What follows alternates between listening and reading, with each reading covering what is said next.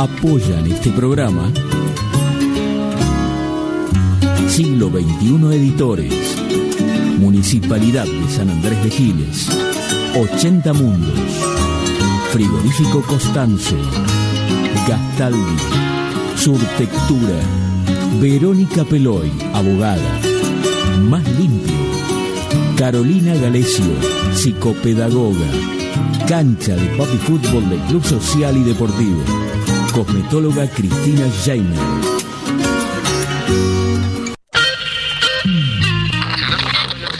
Nuestro país tiene todavía muchas cuestiones para resolver. ¿Por qué? Porque el sistema está dividido. Hoy podemos plantear que una cultura superior, basada en la solidaridad y la colaboración, y no en el dominio y la explotación, el ser humano es un animal que ha roto con la animalidad. Es un animal antianimal. Es nuestra confianza en nosotros lo que incrementa nuestra fe en los grandes valores de la humanidad y en la certeza de que esos valores tendrán que prevalecer, no podrán ser destruidos. Ayer estuvo el diablo aquí.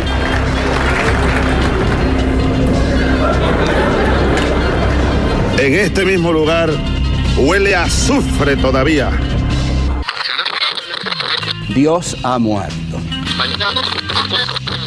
A medida que me admiro más, encuentro que soy una real catástrofe. Yo diría que está muy gozoso que haya millonarios en un país como que haya mendigos. Además, los mendigos son la condición necesaria para los millonarios y viceversa, ¿no? En principio, lo importante que es para este tipo de temas que todos opinamos alegremente, tener opiniones un poco más fundamentadas. Ya nadie necesita un DJ. Ya con los programas que hay en la computadora y todo eso. Una de las cosas que dijiste me parece muy acertada, aventurero, porque yo creo que esta vida es una saga, es una gran aventura y hace falta mucho valor para vivirla profundamente, o si no me quedo quieto en una esquina, me caso con la primera que conozco, me hago solamente de un club de fútbol, voto siempre a la derecha o a la izquierda y se acabó. ¡La puta! ¡Que vale la pena estar vivo! Bienvenidos a Estado Beta. ¡Seamos libres! ¡Que lo demás no importa nada!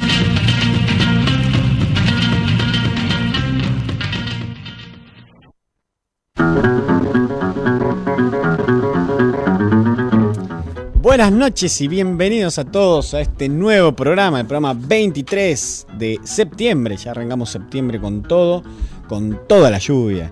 Eh, un buen programa tenemos hoy, un lindo programa, bien entretenido, bien jugoso, como siempre nos gusta presentarlo y traerlo y ofrecerles a todos ustedes. Y también aprovechar el programa para poder eh, traer voces, aquellas voces que, que, no siempre están en todos los medios, que no están en todos lados, y por ahí armar columnas y entrevistas especiales. Así que es, hoy es uno de esos días. Eh, acá estamos con todo el equipo, con Blas, que son los últimos días de Blas en esta radio, ¿no? Sí, me dice que sí, así que lo vamos a extrañar un montón a Blas, que ya habíamos entrado en... ¿Eh? Claro. Ya habían entrado así, más que confiando también a operar ahí, a entendernos y es como un engranaje vos armás un equipo y la pieza se nos va. Pero bueno, ya tenemos ahí una nueva persona que va a estar. ¿Cómo era tu nombre? Que no me acuerdo. Jerry, cierto. Que acá es la casa de los, de los sobrenombres, una cosa así sería. Sassy Cherry. Eh, y bueno, y estamos también con Emilia Terren, quien hace acá el, el, programa también con nosotros, la producción, la comunicación y cuantas cosas más. Y quien les habla, Andrés Provenza, para este programa especial. Lo digo especial porque eh, tenemos una invitada hoy que va a salir eh, por teléfono, por supuesto, es una nota grabada en realidad, que se llama Marian Costa, es francesa, de origen francés, pero um, ha estado en Argentina y ha viajado, viaja por muchas partes del mundo, pero principalmente es taróloga, eh, es una la de un libro importantísimo. Eh, metagenealogía, por eso sí también le hemos puesto este programa, el programa del día de la fecha. Ya algunos eh, ahí en la nota se van a enterar qué es esto de la metagenealogía. Y también, como les decía, era, es taróloga y psicomaga. Eh, fue pareja de Alejandro Jodorowsky, aquella persona que yo vivo trayendo al programa, me encanta y para mí es un referente tanto de la cultura, sino de la superación. Eh, aquellos que lo conocen bien y aquellos que no, acérquense a Alejandro Jodorowsky.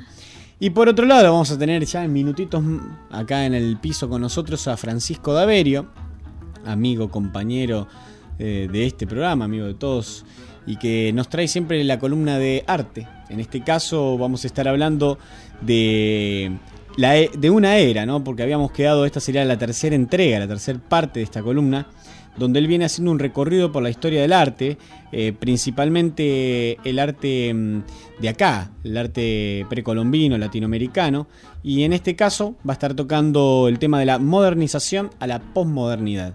Eh, ahora en eso vamos a estar hablando hoy, vamos a estar navegando esos, esos mares que son bastante complejos y sumamente enriquecedores. Em, teníamos preparado, no, sé, no sabemos si vamos a llegar para el día de la fecha, con un informe especial que teníamos de, eh, de Miguel Abuelo. Pero bueno, preparamos, nosotros preparamos contenido y si entra bien y si no, ¿qué va a ser? La próxima, siempre hay oportunidad. Así que les voy a dar los medios de contacto el 02325 440175. Ahí pueden llamarnos, pueden dejar mensajes. Hay dos tres personas hoy para atender el teléfono, a falta de una. Eh, tenemos nuestro celular para que envíen mensajes si quieren, el 2325 56 49 77. Y como siempre les comentamos, todo esto está documentado, registrado y si mientras Internet siga vivo y siga latiendo, va a estar eternamente en el cosmos de la Internet en estadobeta.com. Ahí pueden encontrar todos los programas, ver los informes exclusivos que armamos. Em, por supuesto, esta columna va a estar ahí. Y la entrevista a Marian Costa, que aquellos que la conocen es una notaza. Eh, van a verlo ahí en los próximos días. Por supuesto, estamos en Facebook y en Twitter, ahí nos pueden buscar como Estado Beta. Y vamos complementando, aparte Francisco, eh, que siempre se prepara y prepara muy bien todo, vamos a complementar toda su columna con imágenes alusivas sobre lo que él va transmitiendo. Y más que en la radio, también uno puede imaginar, pero hay cosas que son complejas, por eso existe, existe el arte visual. Y en este caso, ahí en Facebook pueden ir viendo. Después va a estar todo en la web, supuestamente. Em, bueno, pero vamos a arrancar también hablando un poco sobre em, lo que va a acontecer. Marcelo Ferraris va a estar este 9 de septiembre, acá en el, junto a Manuel Daverio, en el Bar Cultural el 2 de mayo, acá en San Andrés de Giles. Celeste Piazza sigue con su taller de escritura creativa, los martes 18 y 30. Y tiene también otros horarios, así que contáctenla para poder informarse bien. Es el taller eh, de dos horas para contactarla, búsquenla Celeste Piazza, ahí en Facebook, y la pueden, pueden hablar con ella, sí, con doble Z, me apunta acá Emilia. Eh, también hay talleres municipales que se los recomiendo, al cual con Emilia asistimos al de percusión con Maxi Arzani. Hay de violín, de bajo, de danza, que lo lleva adelante Pablo Ormachea y. Mm, no me acuerdo. Mariel, Fernández. Y también de pintura, uno nuevo que se abrió ahora, que lo hace Magdalena Un Calvazo. Así que si quieren, acuérdense, pasen por el complejo museográfico, que, los talleres ahí son gratuitos. Como una primera instancia para conocer, para acercarse, está buenísimo, así que no se lo pierdan. Eh, el de percusión se está armando y, y, vamos a ver si en algún momento podemos armar algo interesante para estar en vivo tocando o haciendo algo. Así que eso. Y obviamente el próximo martes estamos en el 2 de mayo haciendo nuestro eh, tercer programa itinerante de este año. Nuestro octavo sería, ¿no? Del año, de, en total de mí. No, de este año. No, de este año el tercero. Pero en total, cuatro el año pasado y tres, siete. Siete, por ahora van siete. El séptimo, un martes 13. Sí, el séptimo martes 13. El martes 13 de septiembre dice no te cases ni te embarques, pero nosotros no vamos a hacer nada de eso, vamos a hacer un programa itinerante, así que... Y de hecho vamos a jugar mucho con eso, con todo lo que significa un martes 13. Así que el martes 13, como les digo, es el próximo programa itinerante que lo van a que nosotros recomendamos. El programa, la entrada es libre y gratuita. No hay que pagar la entrada ni nada. Pero nosotros reservamos, pedimos que reserven porque son pocos los lugares, hay 50 lugares. Entonces, si quieren ir, quieren estar cómodos y poder estar sentados, les recomendamos que reserven. Por eso nosotros hacemos hincapié en eso. Pero la entrada es libre y gratuita y uno puede ir el tiempo que quiera, cuando quiere y como quiera. Arranca a las 20 y 30, citamos a la gente y a las 23 termina. Y les digo más o menos lo que va a estar ocurriendo. Va a estar Santiago Respuela y Lucas Carrizo armando lo que hemos llamado la música de las palabras. Van a estar recorriendo varios artistas y varios literatos y entre eso ir cruzando. Eh, han armado una propuesta más que interesante y para disfrutar. Y por otro lado, de invitado especial lo tenemos a Oscar Dinova, que es un escritor, es mercedino, va, vive en este momento en la ciudad de Mercedes y va a estar con nosotros compartiendo una noche que tiene una vida sumamente rica y compleja. Eh, eso fue lo que nos. Comentar por algo? supuesto, por favor. Bueno, Oscar Dinova es escritor, fue exiliado en Francia eh, a partir de su militancia en la UES, en, La Plata, mientras era estudiante por el boleto estudiantil. Y estando allá en París, se licenció en Historia. Fue maestro rural al, al regresar a Argentina y es autor de varios libros, entre ellos uno que se llama Bululú Siate, Memorias del Exilio, eh, donde cuenta mm, básicamente este, este, exilio que tuvo en Francia, Sí. pero además su historia con un titiritero que encontró, que conoció allí en, lo- en el subte en París, y la magia de, que le permitió vivir el arte, eh, estando en una situación tan compleja. También tiene otros libros como Cuentos del Abuelo, Historias Mercedinas. eh, los va a venir a presentar, a comentar y a enriquecernos con sus vivencias. Exacto, así que por eso mismo es que también hacemos hincapié en esto de reservada para estar cómodos. Hay servicio de cantina, no es obligatorio consumir, por supuesto. Eh, la idea es pasar un, momento ahí eh, y con toda la calidez que tiene ese lugar del 2 de mayo, con Juan y, y la mujer y Pablo también, que la otra vez estuvo allá trabajando y seguro no me extrañaría que esté nuevamente eh, participando de este programa. Así que bueno, eso va a ocurrir el martes que viene, el martes 13, así que ya se lo adelantamos, estamos compartiéndolo en Facebook, cualquier cosa pueden reservar allá, pueden llamar a, acá a la radio, como les decía, el teléfono que le hemos dejado, que los voy a repetir en este momento, 2325-440175, o también pueden llamarnos al celular, mandarnos mensajes o llamarnos al 2325-564977, o busquen el evento ahí en Facebook, que ahí está y también nos pueden reservar por ahí. Eh, quería agradecer también a todos los comentarios que hubo la semana pasada por la nota que le hicimos a Palo Pandolfo. Eh, para mí ha sido un placer poder entrevistarlo y para este programa un honor tenerlo al aire. Nosotros lo buscamos mucho esa nota. Por una cuestión u otra nunca pudo salir y bueno, estuvimos compartiendo 50 minutos de charla con Palo Pandolfo, eh, que como los que lo escucharon, eh, no tiene desperdicio y son esas personas tan apasionadas que hablan sin cesar. Eh, y por otro lado también, si la quieren volver a escuchar, pueden buscarnos ahí en, Facebook, como les decía, o en estadobeta.com. Si no, también en SoundCloud. Todas las notas están ahí grabadas, se lo recontra recomendamos. Así que vamos a arrancar el programa del día de la fecha con la primer parte a la nota que le hemos realizado a Marian Costa, esta mujer ya mm, que fue compañera de Alejandro Jodorowsky y que mm, tiene una vida mucho, mucho más que interesante y que ha pasado por varios lugares. Es actriz, dramaturga, escritora, cantante. Así que bueno, prepárense para disfrutar esta nota con Marian Costa. La utopía está en el horizonte. Yo sé muy bien que nunca la alcanzaré. Que si yo camino diez pasos, ella se alejará diez pasos. Cuanto, cuanto más la busque, menos la encontraré, porque ella se va alejando a medida que yo me acerco. Y entonces, ¿para qué sirve la utopía? Pues la utopía sirve para eso, Licenciada en literatura comparada, escritora, cantante, actriz y traductora, ha publicado junto a Alejandro Jodorowsky el bestseller La Vía del Tarot en el 2004 y Metagenealogía en el 2011. Desde hace años recorre el mundo brindando talleres sobre tarot, psicomagia y el arte de crear ficciones sanadoras. Bienvenida, Marian, ¿cómo estás? Muy bien. ¿Y vos? Muy bien, y es un placer poder tenerte acá en este programa y poder charlar un rato con vos y más con personas que siempre están buscando la luz y eh, también brindándosela a otros. Placer compartido. Bueno, me gustaría que nos expliques un poco, y ya que hay tanta información sobre eso, ¿qué es el, el tarot? ¿Qué son las famosas cartas del tarot? Bueno, hablemos de un tarot en particular, que es la matriz de todos los tarots, que es el tarot de Marsella, que es una obra de arte sagrado que se desarrolló entre el siglo probablemente el siglo XIV, el siglo XVII.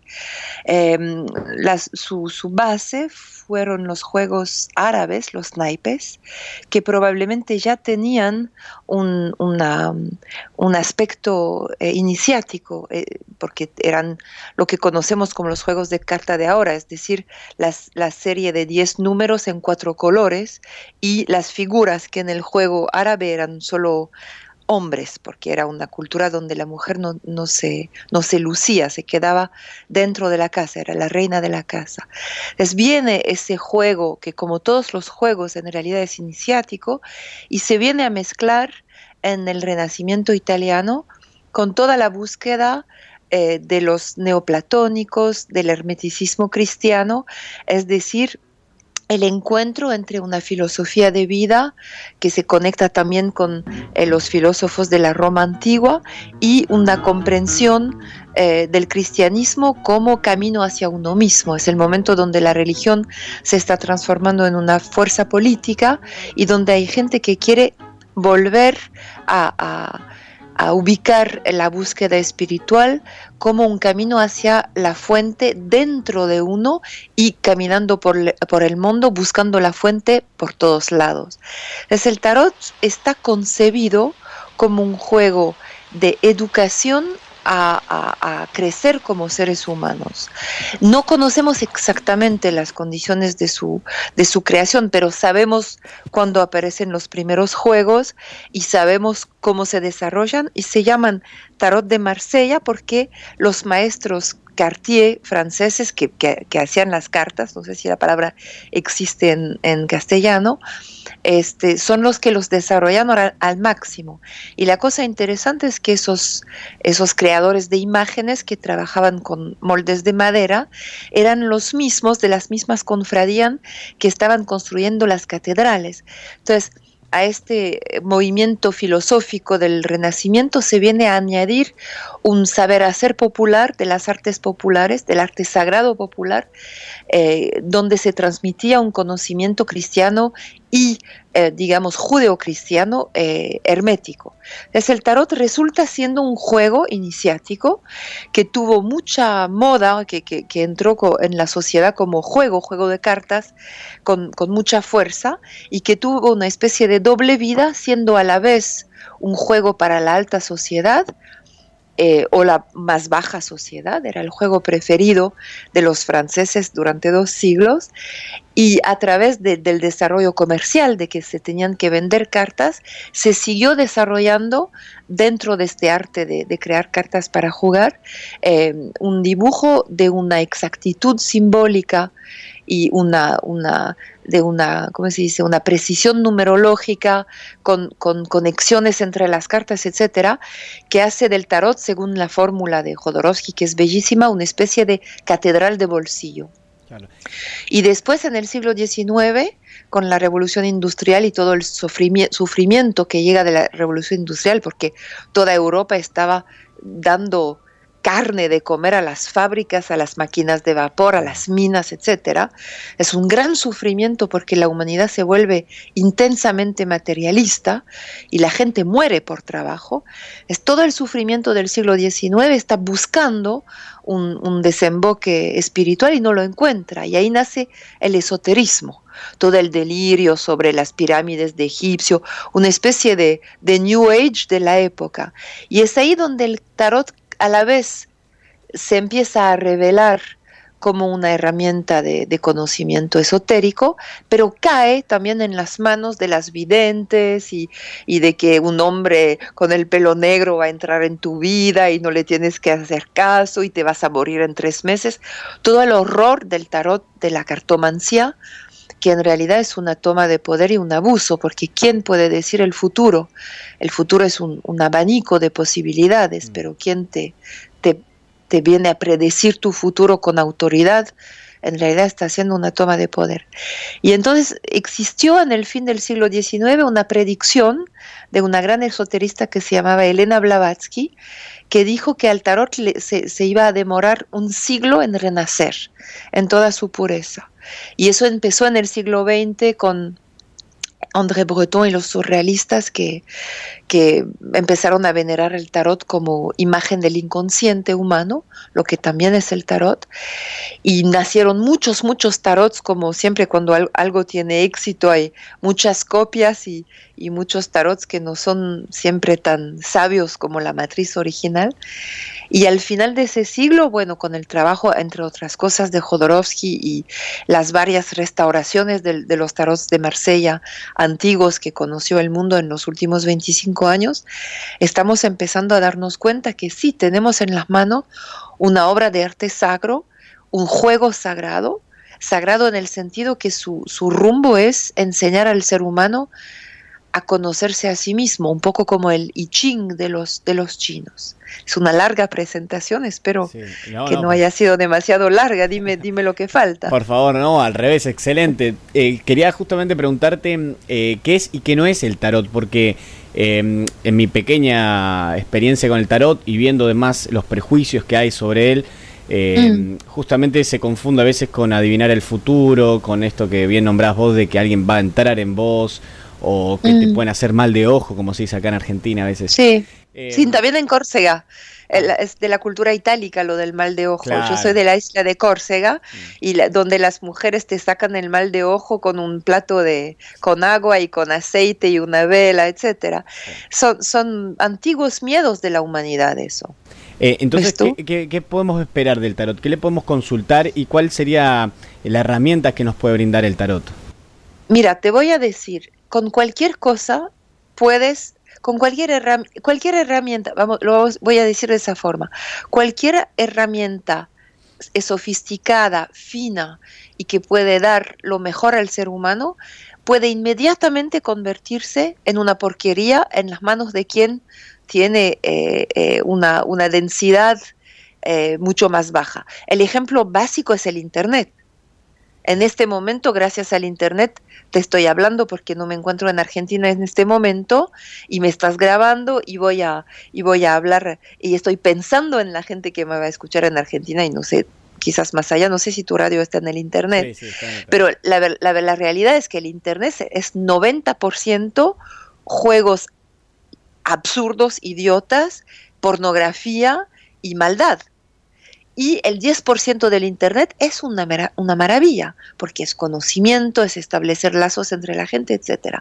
El tarot es lo mismo. Quien puede más, puede menos. Es con su inmensa, eh, su inmenso amor de, lugar sagrado, como una, no sé, una cueva sagrada donde la gente puede venir a escribir grafitis obscenos o a, o a, o a, o a hacer, no sé, rituales satánicos, ¿no? El tarot se presta a todo. Quien quiere leer el futuro o quien quiere hacer un, un juego estúpido puede utilizar el café, puede utilizar las judías, cualquier cosa. Entonces, el tarot como es, es una especie de mandala, son 78 cartas, de las cuales 56 describen nuestros procesos básicos, es decir, nuestra vida material, física, la casa, el dinero, la salud, etc. Después nuestros procesos energéticos, creativos y hasta sexuales, en el sentido que la sexualidad es lo que nos mueve, el, el deseo después nuestros, procesos afectivos y nuestros procesos intelectuales. Esos son los arcanos menores. Y los 22 arcanos mayores describen una especie de, de, peregrinación que se puede leer en, muchos niveles, es decir, es la peregrinación de una vida humana desde la infancia hacia la edad adulta, la peregrinación eh, del inconsciente que encuentra su fuente, la peregrinación hacia lo divino, está muy conectado con el peregrinaje de, Santiago de Compostela, etc. Entonces, una especie de camino, eh, de matriz del, del camino iniciático. Y Todas esas 78 cartas en conjunto son como un mandala del mundo, una especie de, de mapa mundis que, que puede ayudar a describir procesos muy cotidianos y procesos muy sutiles. Entonces, el tarot es una especie de espejo global dentro del cual eligiendo acaso, jugando con el azar, a elegir tres o cinco o ocho cartas y teniendo frente a ti una persona que conoce su estructura, que, se ha ejercitado a escuchar y a contestar en un estado de neutralidad, de bondad, que está trabajando sobre sí mismo en la medida que puede para ser un buen traductor y una persona que te guía con benevolencia, sin ser tampoco un terapeuta. Lector de tarot es más como un buen traductor. Esta persona te lee la frase o el camino que tú has elegido dentro del mandala. Y claro que eso es un arte. Entonces en cada profesión hay, gente más o menos eh, capaces hasta en el psicoanálisis. Yo empecé a hacer un psicoanálisis cuando tenía 25 años porque me di cuenta que mi psiquis era un poco deficiente por, por falta de una educación muy estable, pero a mi psicoanalista que era todo, era un doctor, era, era un, un alumno de Melanie Klein, etcétera, después de un año lo encontré borracho tres sesiones seguidas. Me tuve que ir corriendo.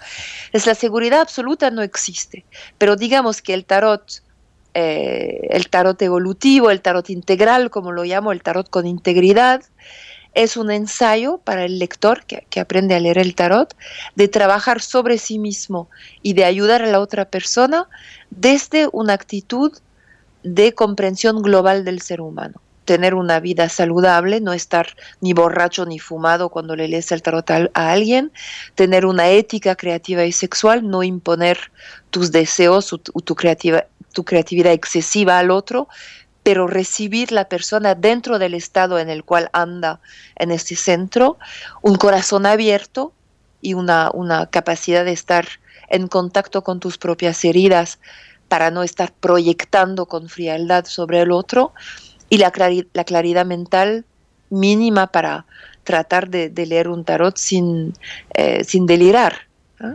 Y de ahí en adelante tratar de, de ir al, encuentro, que es una magia. Cuando un ser humano encuentra a otro ser humano dentro de una actitud de, escucha y de, y de, neutralidad en el sentido sin, sin parásitos, sin exagerar nada, sin nada de más. Eh, ahí empieza el milagro. ¿Sabes que en el, en el templo de, de Delphi, de que era donde era la Sibila, que era la, la, gran, la gran sabiduría de la Grecia antigua, estaba escrito conoce a ti mismo, que es la fórmula que todos conocen, conoces esa fórmula, ¿no? Pero además estaba escrito nada de más. Es muy importante porque la exageración, que es muy querida en, mi Córcega o en la Italia o a veces en, Argentina, es una cosa muy latina la exageración, mm. pero es un parásito. Es el tarot es aprender también a no exagerar. Eh, son 78 cartas, como bien decías.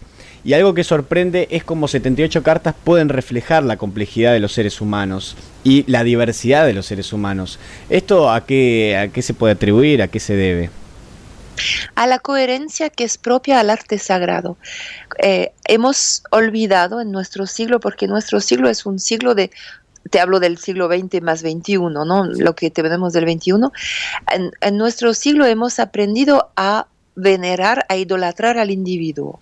Eso tiene sus lados positivos, en el sentido que muchas tradiciones estaban un poco carcomidas, eh, que la religión se había convertido no en una espiritualidad auténtica en muchos lugares, sino en una herramienta de manipulación política, eh, que las sociedades están, tienen, bueno, Argentina lo sabe más que nadie, eh, cuando la sociedad cae en la dictadura, la sociedad se transforma en una herramienta de, aplastamiento del individuo. Mm. Entonces, hemos luchado todo el siglo XX y XXI para enaltecer y exaltar al individuo.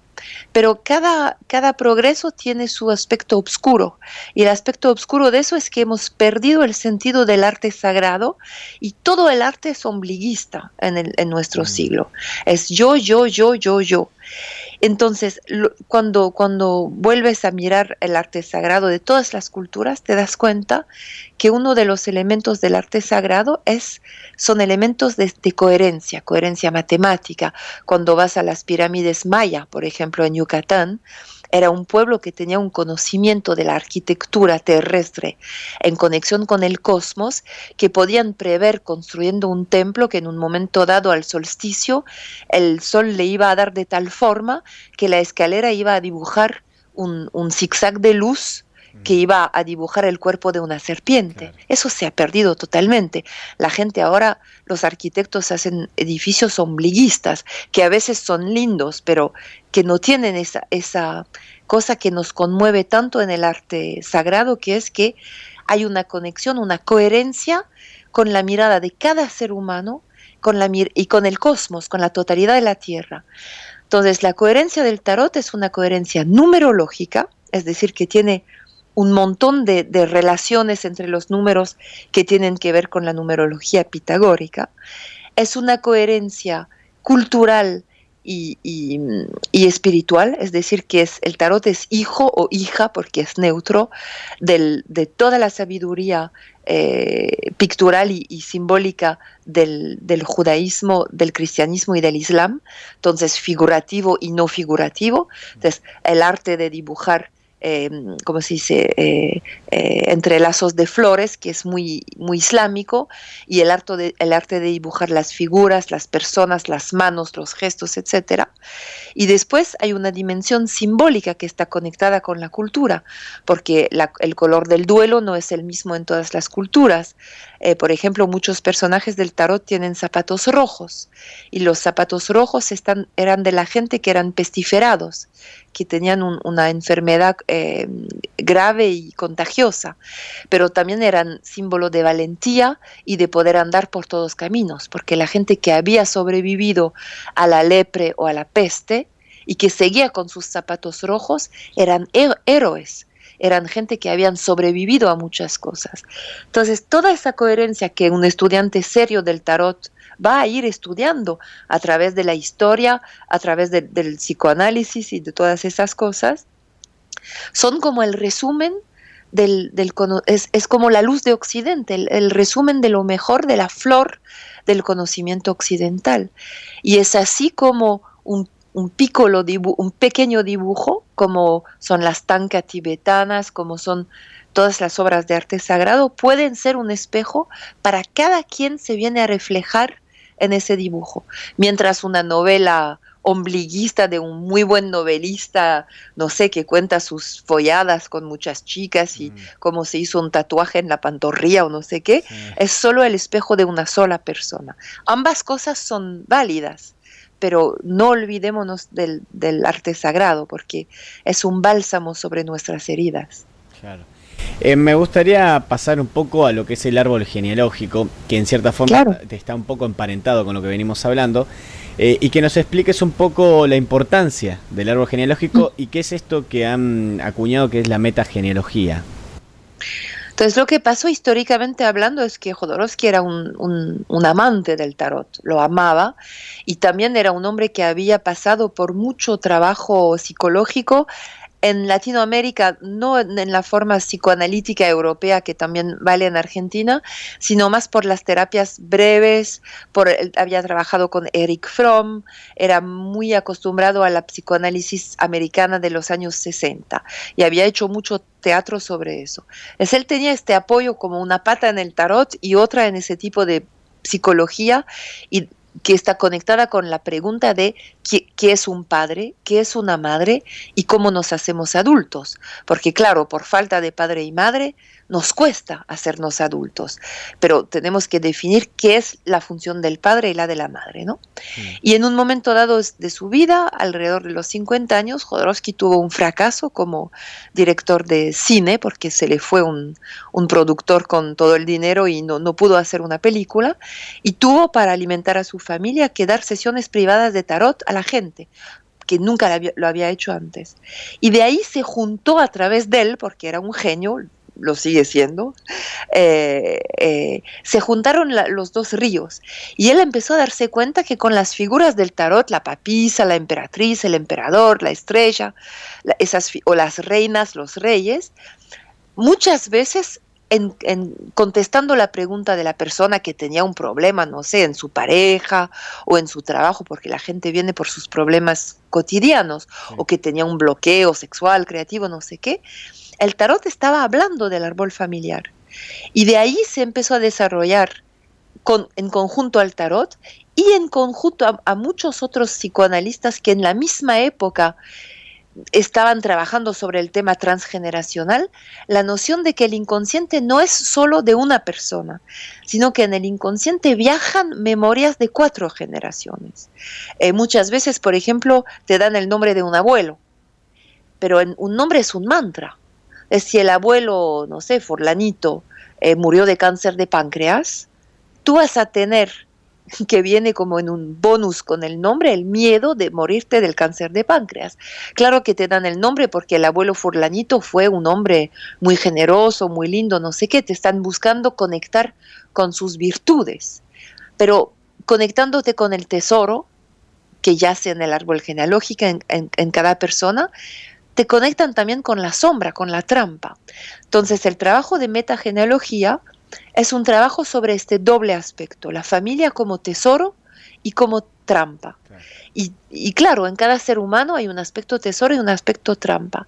Entonces es como una, una forma de aprender el lenguaje del árbol genealógico para desentrañar los aspectos trampa y tratar de alejarse de ellos en la medida de lo posible, porque a veces cuesta, porque los lazos familiares son muy intensos, muy fuertes, y poder enaltecer y, gozar de los aspectos tesoro. Bueno, está dicho muy rápido, pero te demoras un par de sesiones en aclararlo. Em, bueno, es, sabido que en la mayoría siempre nos cuesta la relación con los padres. Em, ¿cómo, debería o cómo se podría plantear una, relación justa o, o, igual o superadora con nuestros padres? ¿no? Hablando todavía de una visión cuando uno tiene sus padres y en todo caso siendo padre como uno se puede mirar a sus hijos. Hay, sabes, hay dos etapas. Hay una etapa donde uno tiene que eh, vencer la trampa. Entonces, como los padres son siempre cómplices de la trampa, hay un momento donde es imprescindible vencer a los padres. Y eso es fundamental porque si los padres me abusaron de cierta forma, que sea, no todos fueron abusados sexualmente, a Dios gracias, pero alguien que no te habla, alguien que te, alguien que te trata con mucha frialdad emocional, alguien que te sobrealimenta, alguien que no te acompaña dentro de una vocación importante, etcétera, etcétera, te hace un abuso. Quizás no te lo hace porque lo quería hacer, es decir, que hay muchos padres que están maltratando a sus hijos sin querer. Pero la gente que viene a terapias muchas veces vivió cierto nivel de abusos con los padres. Es, hay que primero reconocer esos abusos y ser capaz de alejarse, porque mientras sigue viva la, la, temática del abuso, la relación con los padres es un círculo vicioso. Tú sigues queriendo, queriendo, queriendo, queriendo que te den y ellos siguen atrapados en su trampa sin poderte dar. Pues muchas veces hay un momento de, de alejamiento, de sacarlos de su pedestal, sin violencia, la violencia no es imprescindible, y aceptar el hecho de que uno siempre, hasta cierto punto, es huérfano. Entonces, el alejamiento, el ayuno de los padres, es un darse cuenta de que todos fundamentalmente somos huérfanos. ¿Por qué? Porque cada ser humano es imperfecto, entonces siempre hemos tenido padres imperfectos. O sea, más o menos, claro. Y entonces cuando te encuentras solo en el desierto de tu, de tu estado de huérfano, y que papá y mamá están lejos y que ya no puedes darles de latigazos, de patadas en el culo, ni, ni, ni, ni tirarte al piso chillando, mm te encuentras con la inmensidad del cosmos y te encuentras pidiendo adopción al cielo y a la tierra. lo estoy diciendo en términos chamánicos, pero te encuentras con tu hambre fundamental de paternidad y maternidad. Y te das cuenta que en realidad necesitas padre y madre para adentro. Necesitas tu lado izquierdo y, y tu lado derecho bien puesto. Y de ahí la vida empieza a ayudarte. Te da, a veces, muchas veces haciendo que tú te vuelvas padre o madre, porque es el camino real para aprender la paternidad y la maternidad.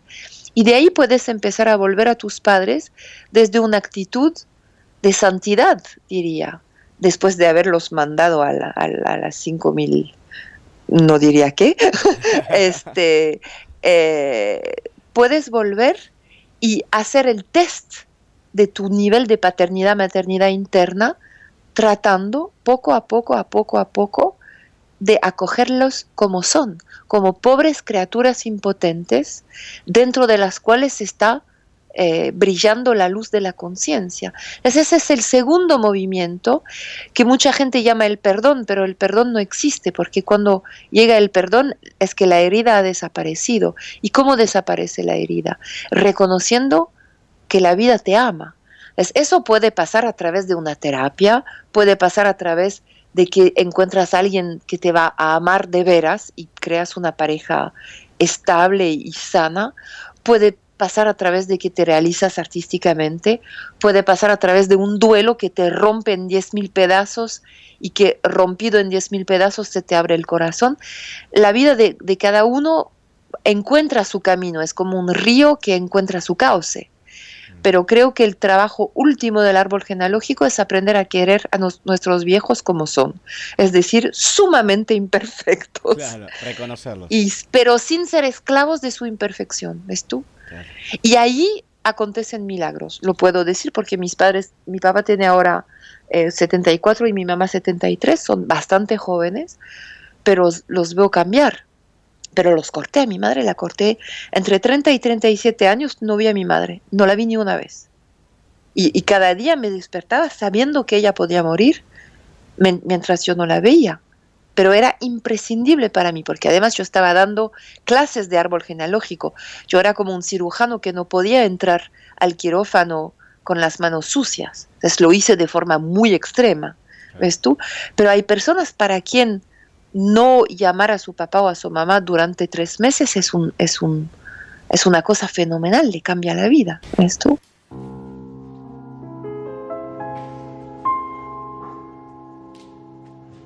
Quiero emborrachar mi corazón para olvidar un loco amor que más que amor es un sufrir.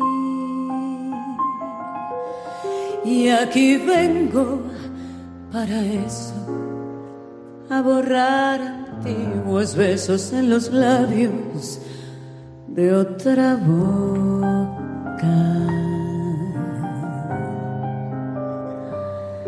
Nostalgia de escuchar su risa loca y sentir junto a mi boca como un fuego su respiración,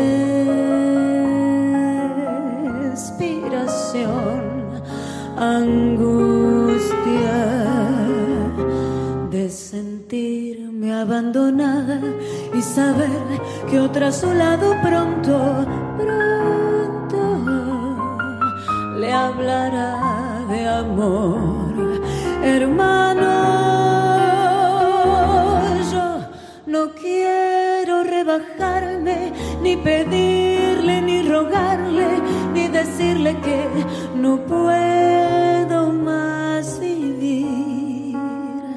Desde mi triste soledad veré caer las rosas muertas de mi juventud.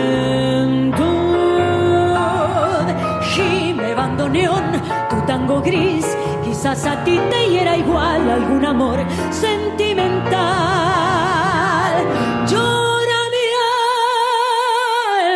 fantoche, sola y triste en esta noche, noche negra y sin estrellas. Si las copas traen consuelo, aquí estoy con mi desvelo para ahogarlo de una vez. Quiero por los dos mi copa alzar para poder después brindar por los fracasos del amor.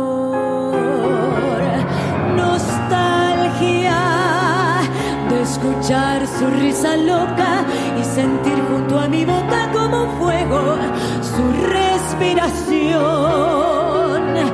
Angustia de sentirme abandonada y saber que otra a su lado pronto, pronto le hablará de amor.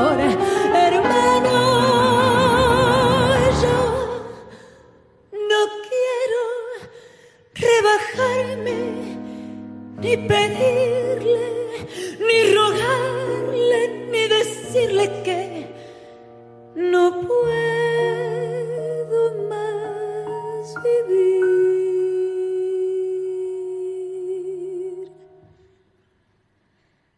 Desde mi triste soledad, veré caer las rosas muertas de mí con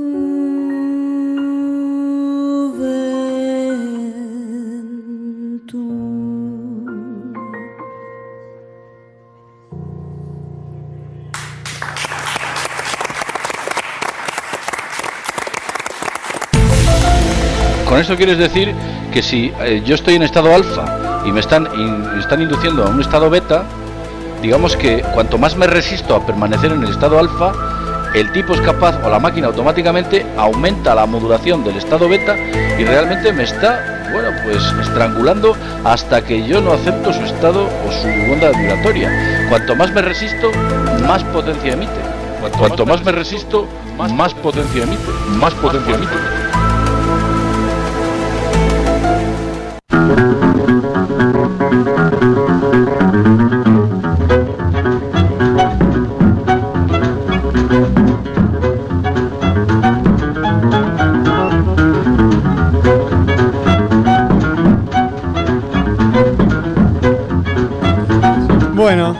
Y continuamos ahí, como bien escuchaban, va la primer parte de la nota con Marian Costa.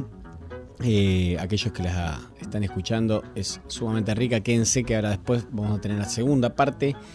Pero en este momento es el momento de darle paso a nuestro amigo Francisco Daverio, que lo tenemos ya acá, preparado con un montón de hojas desplegado, armó como un mapamundi intelectual entre eh, fibrones y cositas, así que bienvenido, buenas noches. Bueno, buenas noches Andrés, buenas noches Emi, gracias nuevamente por el espacio, como siempre. Y por esta historia que venimos recorriendo, ¿no? Yo hoy pensaba, qué lindo, ¿no? Vamos a darle un cierre, entre comillas. Eh, vamos a darle un cierre a un desarrollo cultural eh, prehispánico, como llamaste vos, latinoamericano, bueno, tantos nombres puede tener. Pero bueno, hoy vamos a dejarlo ahí como diciendo, bueno, y lo demás veremos, ¿no? Será construcción del futuro y, y nuestra. Eh, sí, justamente la idea es esa de cerrar. Intentamos hacer un breve repaso, obviamente que hemos, han quedado muchísimas cosas afuera. Lo importante o lo que yo consideraba significativo dentro de, de lo que podía llegar a, a digamos a compartir con los oyentes a modo discursivo era algunos de los ejes fundamentales que han definido los procesos culturales de, de la América, ¿sí? tanto de la América prehispánica como de la América mestiza, ¿no? y la conformación de Latinoamérica como región y como va a decir Kush, como terceridad. ¿sí? Eh, yo hace unos años hablaba como de hibridación, de juxtaposición. Pero te enamoraste de Kush. Y me enamoré de Kush. digamos, y él va a hablar de no juxtaposición de uno con otro, no hibridación, sino más bien de terceridad, que habla justamente Claro. de algo distinto. Ni Occidente ni la América prehispánica. El latinoamericano es una conformación originaria, ¿sí? Que deviene en otra cosa, ni en Que- Occidente ni en lo prehispánico. Eh, que sería un poco lo que planteó ¿no? la antropofagia por ahí, eh, ¿no? con esta corriente artística que decía, no somos ni europeos, no somos indios, somos la conjunción, ¿no? comemos a una cultura para regurgitar otra. Claro, y es la concientización de los latinoamericanos Claro. justamente, en tanto mestizaje.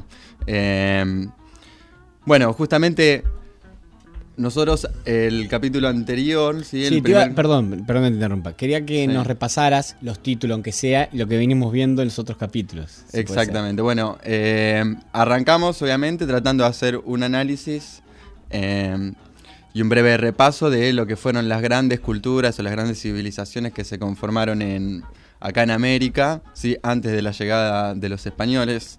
Eh, la otra vez, ya en, digamos en un sitio no formal como este, discutíamos esto de de la vigencia de las culturas, ¿no? Y de. Porque siempre se habla, ¿no? De las culturas americanas que son como. estaban como en un proceso retrasado comparándolo con, con claro. Occidente, ¿no? Mm. Eh, y vos mencionaste esto de que Tiwanaku era antiguo a. era Más anterior antiguo, a sí. Egipto. Que desde el discurso occidental oficial, sí, eso no es cierto. Pero yo me quedé con la duda, seguí investigando y bueno, hay investigadores que hoy están planteando sí a Tiwanaku como una de las ciudades más antiguas eh, de la humanidad.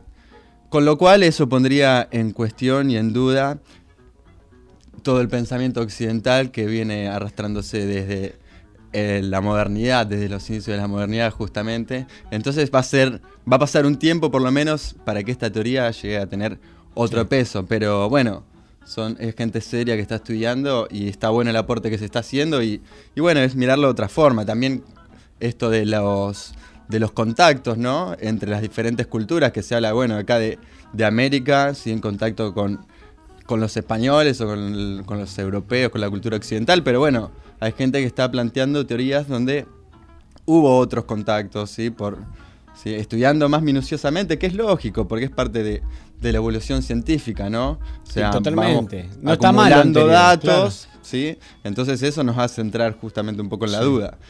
Que justamente yo hoy, que llegué acá como inseguro y se los planteé, en el camino de mi casa hasta acá venía como diciendo eso. Al final uno va, bueno, esto que dije recién, que hace un tiempo pensaba una cosa, lee otra cosa y cambia un poco de opinión, es como que a medida que uno va acumulando pensamientos, a su vez va acumulando dudas, ¿no? Totalmente. Es como, entonces siempre está Gracias en una para duda. subirla a Facebook en este momento. Eh, totalmente, Francisco. Entonces creo que un poco, bueno, eh, era esto, ¿no? De que el desarrollo de las culturas en América lo podemos hacer, podemos hacer un paralelismo por ahí con la cultura egipcia, ¿sí? Por decirlo en cuanto a lo evolutivo. Eh, pero se dieron en circunstancias diferentes, se dieron eh, en contextos diferentes, ¿sí? En tanto naturaleza. Claro, y no nos olvidemos, perdón, ¿no? Yo me meto, soy un apasionado de lo que vos justo hablás, así que tengo para aportar mucho más que con otras columnas.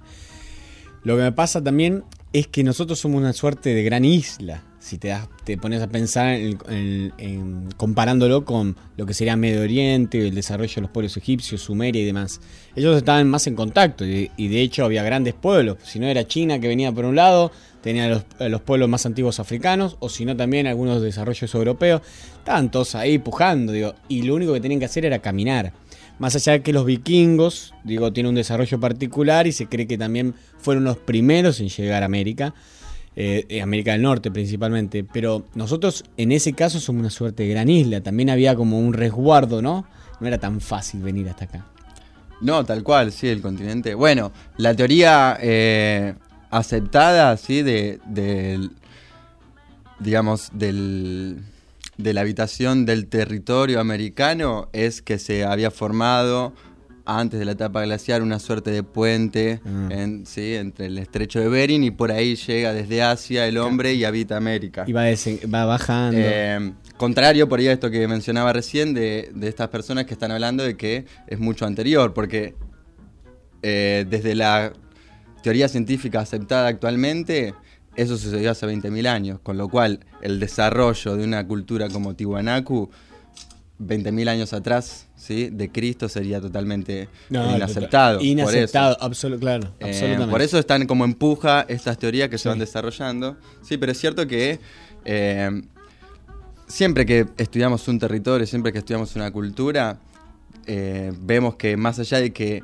por una cuestión de humanidad se dan patrones similares, el medio, ¿sí? las circunstancias de vida, eh, van conformando diferencias en esas culturas. Que de hecho lo observamos mismo acá en América, no es lo mismo los mayas que los aztecas o que los incas. ¿sí? Y, sin embargo, voy a así meter un bocadito más, sin embargo, eh, vemos como en la construcción o ciertos elementos de ciertas culturas que estaban sumamente desligadas, quiero decir, en el mejor sentido de la palabra, estaban muy lejos, como la egipcia, eh, ciertos pueblos en Camboya y, ciertas regiones comparten las estructuras iguales, la forma de pensar, la astronomía, la agricultura y obviamente con productos diferentes. El trigo era en Medio Oriente y el maíz era en México. Entonces, vos pero ¿cómo puede haber tanta similitud? ¿no? Entonces, como que hubo una cultura primogénea que pobló diversamente el planeta Tierra, eso pareciera en, en principio, y obviamente hubo desarrollo después, guerra más, guerra menos, dominio más, dominio menos. Pero um, hoy por hoy, esa duda que vos planteabas es la, que veo yo, ¿no? Antes tenía otra teoría, hoy pienso un poco que, que hay un inicio común ¿no? Que se da, eh, eh, se da como en el mismo momento en varias culturas primogenias, ¿no? Hablando. Exacto. Sí, y tiene que ver un poco con esto que decía recién, con la esencia misma de- del ser humano, ¿no? Eh, las diferencias son culturales, no son naturales, podemos decir, entre unos u otras civilizaciones. Porque en esencia el humano, sí, Eh, es muy similar en los diferentes casos, en las Totalmente. diferentes partes. Eh, Totalmente. Bueno, y con respecto a esto del paisaje y de las culturas americanas, que fue el tema que se tocó la otra vez, eh, yo me quedé con algo que dijo Juana de eso el otro día en su columna. Que fue brillante, Estuvo muy buena, sí. Brillante. Eh, y él mencionó, cuando hablaba de esto de, bueno, de tratar de encontrar como una identidad, ¿sí? Eh, Claro. En San Andrés de Giles, por decir, más bien regional, hablaba como, eh, bueno, él menciona a Kush, me mencionó a mí también porque lo citaba. Eh, Sí. Y él habla como, decía, mencionó algo así como, ahora no me acuerdo precisamente las palabras que, que dijo él, pero como que por ahí tendemos a ir hacia lo, sí, por una cuestión de atracción por ahí desde, desde lo estético, desde lo, de la conformación, sí, de discursos, podemos decir, hacia lo más grande, hacia lo macro, como las culturas incaicas, sí, y por ahí habría que observar un poco más. eh, más el suelo que habitamos, ese suelo que pisamos, ¿sí? que por ahí se distancia bastante, podríamos decir, de la cultura incaica, por decirlo de alguna manera, o de la cultura, ¿sí? Eh, de las culturas mesoamericanas. Y acá en, en esta región fueron más pobres ¿no? Las, los desarrollos culturales que se eh, gestaron, ¿sí? los pueblos originarios que habitaron acá, con- bien él decía justamente esto, no alcanzaron ese grado de desarrollo, pero quizás tiene que ver no con una cuestión ¿sí? del hombre, sino más bien, o sea, del hombre en tanto gestor cultural, sino eh, con una cuestión de existencia y que quizás el paisaje un poco lo llevó a esa conformación de vida, ¿sí? y no tenían la necesidad de un crecimiento. De un desarrollo. O de un desarrollo, ¿sí? Arquitectónico, Mega cultural, arquitectónico, por ahí, ¿sí? Eh, Cuya habla mucho, plantea el- la cuestión de la indigencia, ¿no? Como eh, la falta en el sujeto, ¿sí? Y es algo inherente al hombre, esa falta, esa ausencia, ¿sí? Que Occidente siempre ha tratado justamente de tapar esa falta, pero es algo inherente al hombre. Entonces, Heidegger va a plantear, va a decir una frase muy linda que dice, la crisis de la cultura europea occidental, occidental es ser lo mismo que su nombre, ser oxiso, ¿sí? Ser ocioso. Es decir, Occidente llega a su crisis en la posmodernidad justamente por un proceso, ¿sí? De emancipación de la naturaleza, ¿sí? De alejarse, a pensar, el origen de la cultura occidental, ¿sí? En lo que fueron en un punto la cultura egipcia, que después los griegos ¿sí? van a ir apropiándose de algunos desarrollos culturales y los van a ir readaptando y va a llegar Roma, ¿sí? que va a ir conformándose con la cultura occidental ¿sí? desde su germen, desde ahí. ¿no?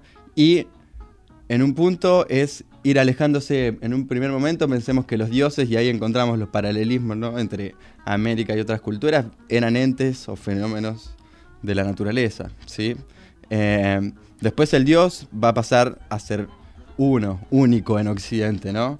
Lo que va a ser la cultura cristiana, un claro. monoteísmo, sí, a diferencia de un politeísmo. Claro. O sea que ahí va a haber una terceridad que va a estar entre Dios, ¿sí? como supremo, allá arriba, y el hombre, a imagen y semejanza de él, y la naturaleza, ¿sí? justamente como creaciones de él. A partir de la modernidad se va a dar un quiebre y va a aparecer la idea de sujeto, ¿sí? Y ya va a coexistir con Dios, va a coexistir con la naturaleza, pero como ente autónomo. Entonces, los estudiosos dicen que a partir de la modernidad es cuando Occidente empieza a entrar en la decadencia, justamente. Porque este sujeto, sí, que se emancipa de la naturaleza, justamente pensemos, em, el iluminismo que reflota un poco, hay como una cierta tensión, ¿sí? Porque la cultura, digamos que el hombre inherentemente es parte de la naturaleza y se siente. Entonces encontramos siempre como una fricción o tensión entre uno u otro movimiento. Pensemos el clasicismo del Renacimiento, ¿sí? contrapuesto a lo que viene posterior, que es el manierismo y el barroco, ¿sí? que le devuelve como esa otra dinámica, ¿sí? se emancipa un poco de la razón, ¿sí? Quiere aparecer un poco eso, lo irracional, que es justamente la naturaleza humana. Después vuelve a reflotar este iluminismo, ¿no? esta idea de razón, ¿sí? en pos, ahí ya desaparece la idea de Dios. Sí, pero, eh, disculpa, para poner fechas. Pongamos un poco de fechas así más o menos. Sí, perdón. 1700, ¿no? Estamos hablando del modernismo. Modernismo, sí. Eh, se entiende que empieza a partir del Renacimiento. Claro. Coincide con la conquista de América a partir del siglo XV, ¿sí? aproximadamente, va a tener diferentes etapas, ¿no?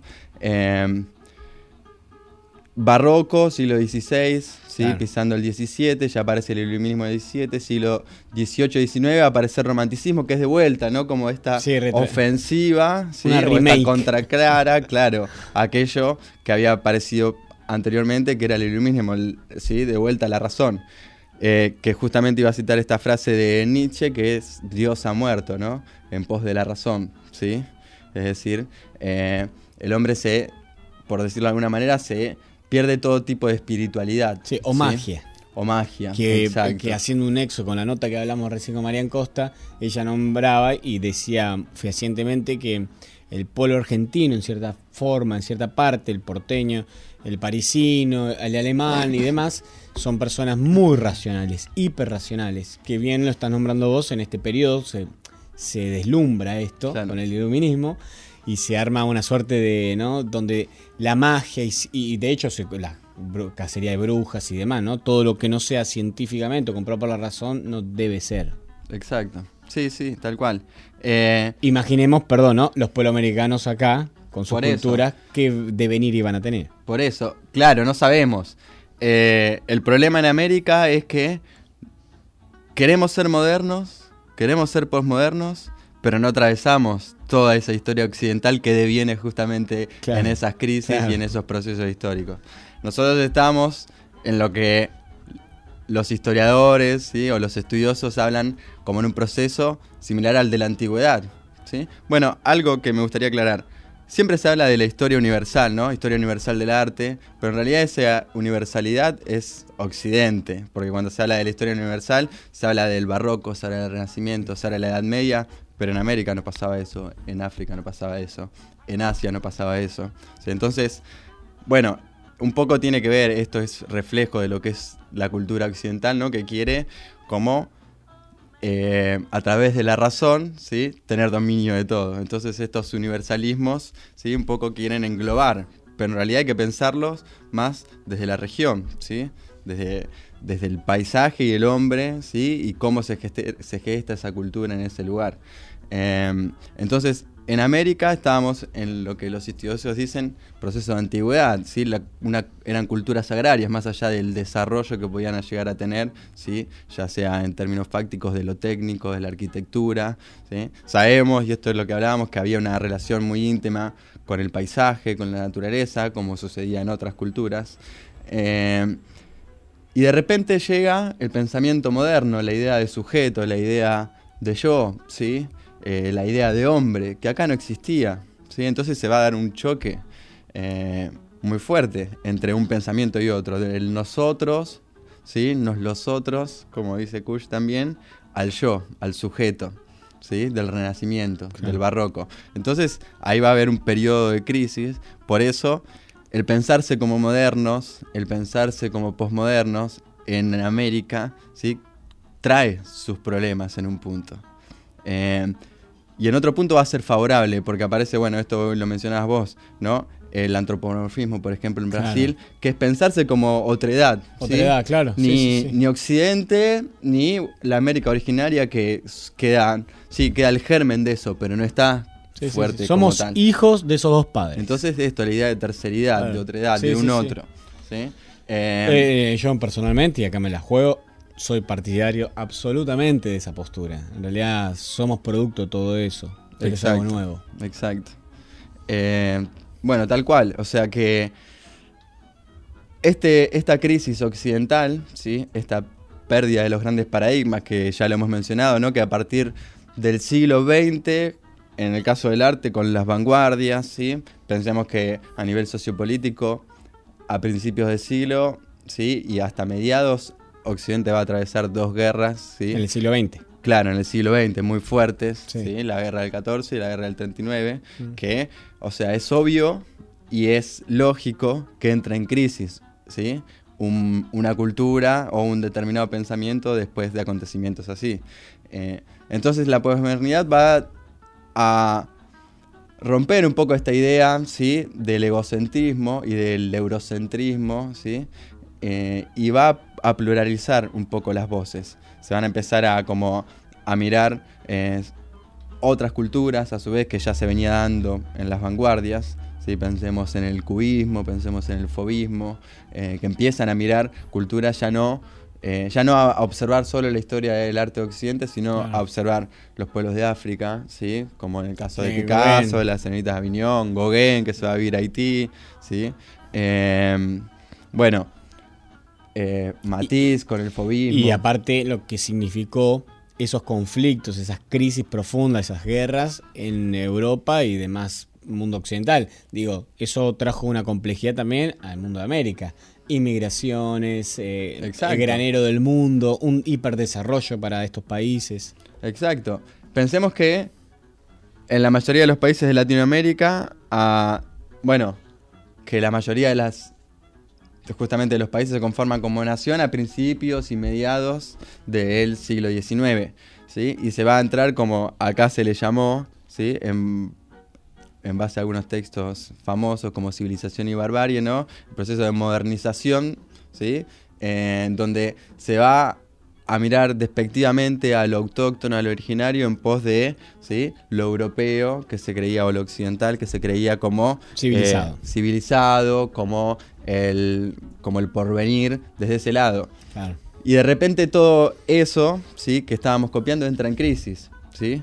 Entonces se empieza a pensar desde otro lado. Se empieza a mirar desde otro lado.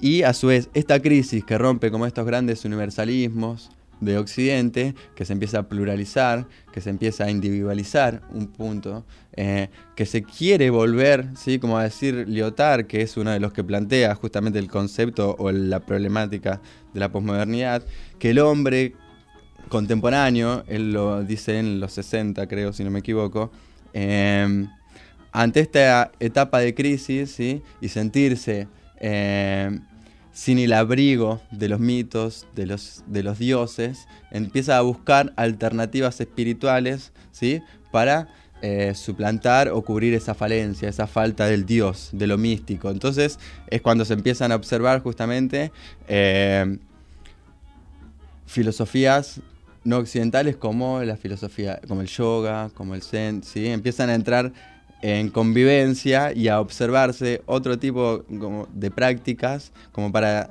el hombre, digamos que empieza a buscar como cierta espiritualidad. ¿sí? Entonces, en estos procesos que se van dando principalmente en Europa, ¿sí? Eh, y nosotros, americanos o latinoamericanos, que siempre estábamos ¿sí? observando aquello, los artistas que estaban ahí, eh, mamaban eso, convivían con eso, empiezan a decir, bueno, eh, estos países están en crisis, están repensando ¿sí? su propia historia y a su vez están observando otros pueblos. ¿sí? Entonces nosotros, ¿sí? como va a decir Ricardo Rojas, un escritor argentino, nosotros como americanos observemos ¿sí? justamente las, observemos a nuestros pueblos, observemos nuestra tierra y daremos así a conocer ¿sí? al mundo un arte nuevo. ¿Sí? Va a plantear Ricardo Rojas, que es uno de los que empieza eh, a partir de la década del 20, 30, a pensar esto, de la idea de lo latinoamericano como algo distinto, ¿sí? y a rescatar aquello que se había perdido en la generación del 80, por ejemplo, de ¿sí? 1880 en Argentina, ¿sí? con este proceso de modernización, Mm. ¿sí? de civilización, ¿sí? donde se quiso emancipar al gaucho, donde se quiso emancipar al indio, ¿sí? en pos de la cultura civilizada. Eh, todo eso empieza a tr- a entrar en crisis, ¿sí? y tiene mucha relación con esta crisis en la cual entra Occidente. ¿sí? en este proceso ¿sí? que Lyotard lo llamó posmodernidad. El concepto de posmodernidad o el término de posmodernidad está siempre en conflicto. Sí, ¿sí? Todavía hoy está en conflicto. Porque no define nada. No sino- define nada. Claro.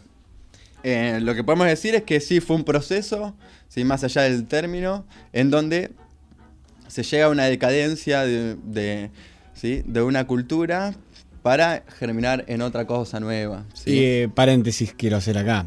Eh, ¿Cómo no llegar a una decadencia y no llamarle postmodernidad después de haber visto el nazismo? Quiero decir, no solo eso. eh, hubo varios hechos a nivel mundial. Se, me viene lo de Turquía, me viene varios ¿no? genocidios importantes. Digo, bueno, mismo latinoamericano. Pero digo, ¿cómo no llegar a, una, a un grado así y decir, che, hemos tocado fondo? Dos bombas atómicas, digo. Entonces, cuando uno empieza a realmente ver lo que era la modernidad, bueno, hay un quiebre, porque todo, todo muy lindo venía, parece, desarrollándose.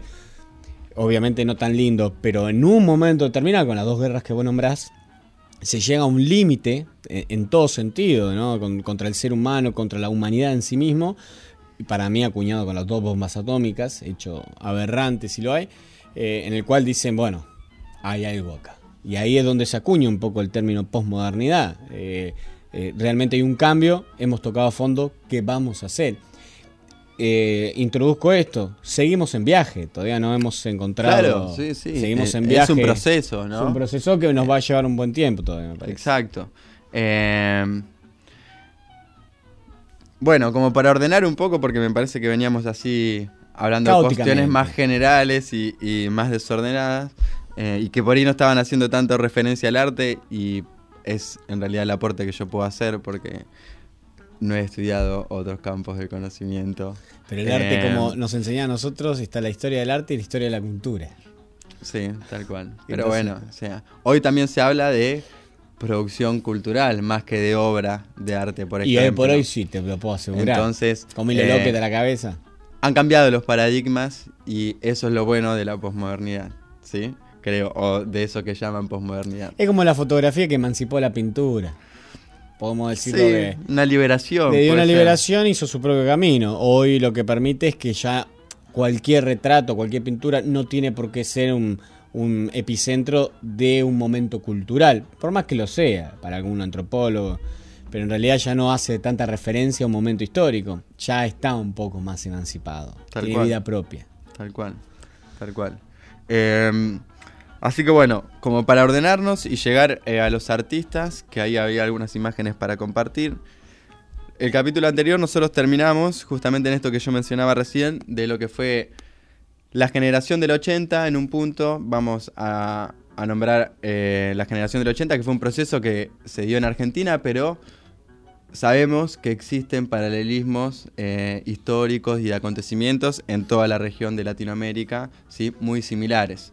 Eh, acá se le llamó la generación del 80 a estos próceres de, ¿sí? de nuestra nación que buscaron esto, la ¿sí? civilización eh, occidental como una suerte de referente, ¿sí? de construcción de nación, y se dejó de lado todo aquello originario. Y podemos citar, no sé, una obra muy famosa, Sin pan y sin trabajo, ¿sí? de Ernesto de la Cárcova, que si bien está trabajando una problemática social, eh, desde lo estético vemos que hay una notable ¿sí? producción estética que deviene de la cultura occidental. No tiene nada ¿sí? de lo que yace en este suelo. ¿sí? Lo mismo eh, el almuerzo de Medici, ¿sí? hay como, bueno, una serie de cuadros. eh, la Vuelta del Malón, por ejemplo, ¿sí? que ahí justamente se está mostrando eso, ¿sí? Eh, la paliza Obra que se le daba eh, a los indios, justamente. Em, bueno, después de eso, vimos cómo hay una vuelta, ¿sí? A aquello que era lo originario, lo autóctono. Que en un poco va a ser el reflejo, ¿sí? De esto que se da en Europa, ¿sí? De estos de estas miradas que empiezan a hacer las vanguardias a, otras formas de a otras culturas, a otras formas de conocimiento, a otro tipo de estéticas y eso va a influenciar a los artistas latinoamericanos que se iban a formar allá, ¿sí? Porque como decía yo, va a despertar, ¿sí? la conciencia y la inquietud y a su vez la necesidad de observar, decir, bueno, acá estamos en Europa, ¿sí? Y los franceses miran a los africanos. Bueno, nosotros somos americanos, miremos nuestras propias culturas y desde ahí busquemos una producción, ¿sí? Diferente. Eh, siempre nos quisimos parecer a Occidente, ¿sí? En lo que fue este proceso de modernización de Latinoamérica. A partir del siglo XX hay una conciencia justamente de esto que decíamos de latinoamericanos. Decir, bueno, no, no somos Occidente, somos latinoamericanos y pensémonos como tal. Y busquemos, eh, en el caso del estético, ¿sí? De la producción cultural, de la producción de obras de arte, eh, busquemos ¿sí? el germen o busquemos eh, la inspiración justamente en las culturas originarias. ¿sí? Ricardo Rojas va a decir algo muy lindo que es conciliar la emoción indígena con la técnica occidental. ¿sí? Por ejemplo. Es como, bueno, no podemos negar, ¿no? Que somos una cultura mestiza y ese mestizaje se produce por Occidente, pero tampoco olvidemos la otra parte que conforma ese mestizaje, porque si no estamos mirando solo uno de los dos polos, ¿sí? Totalmente. Entonces, bueno, se empieza a pensar desde ahí, ¿sí? Eh, mostrábamos la otra vez unas imágenes de Fader, ¿sí? de Cesario Bernardo de Quirós, por ejemplo, que son artistas que empiezan a mirar de vuelta el paisaje, el paisaje eh, nacional o el paisaje americano, a los personajes que habitaban esta América profunda, como dice Kush, ¿sí? Eh, se de vuelta, se vuelve a mirar el gaucho, se vuelve a mirar el indio, ¿sí? Y después mencionábamos también, que fue con lo que terminamos, los muralistas mexicanos, que va a ser la primera vez ¿sí? que se va a tomar como temática, digamos, eh, a los pueblos originarios como tal. ¿sí? El muralismo mexicano, si bien en cuanto a lo estético siguió manteniendo ¿sí? Eh, una mirada muy occidentalizada del arte o del tratamiento de la imagen, ¿sí? un naturalismo eh, regido ¿sí? por todas las estructuras eh, de composición occidental.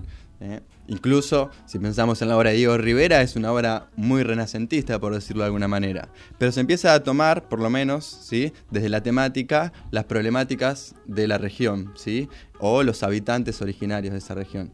Entonces el muralismo mexicano va a instaurar o inaugurar en toda Latinoamérica justamente esta mirada hacia el originario. Si bien se venía desarrollando, ellos van a ser los primeros que van a tomar la temática, ¿sí? o el tema o la imagen del indio o del habitante originario como tal. Claro. Eh, y que pueblo México, ¿no?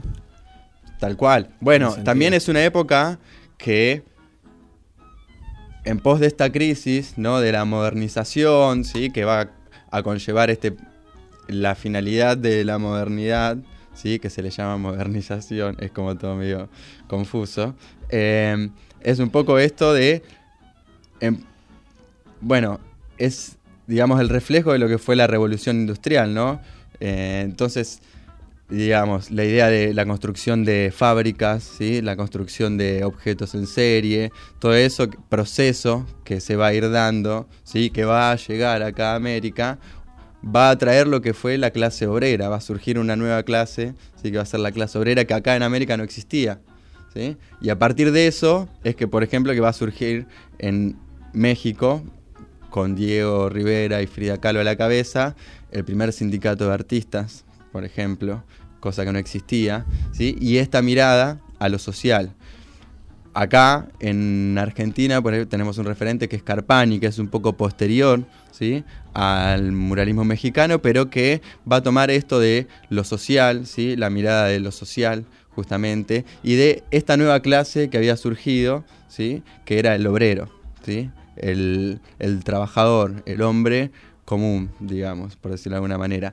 Y lo va a tomar, o sea, como conciencia, ¿sí? De sintiéndose parte de eso, no desde la distancia, ¿sí? Esto es lo, rico de Carpani, por ejemplo, que él no lo mira, ¿sí? Eh, como por ahí pasaba con Rivera, que bueno, hoy se conocen, hay varias películas de Diego Rivera, de Frida Kahlo, y que muestran que a pesar ¿sí? de estas miradas eh, latinoamericanistas, ¿sí? originarias, tenían una vida bastante burguesa, ¿sí? bueno, obviamente que eso sucede, ¿sí? Eh, pero Carpani, ¿sí? Es una figura paradigmática porque él, ¿sí? Eh, trabajaba, ¿sí? Él se sentía un trabajador, no un artista, ¿sí? Era más bien, era un obrero más que compartía, compartía las mismas faltas, digamos, que aquel Claro. obrero, nada más que él tenía otro oficio que era el del arte y, lo quiso utilizar como herramienta de transformación social, conscientemente, ¿no? Pensar el arte como herramienta de transformación social que a su vez, ¿sí?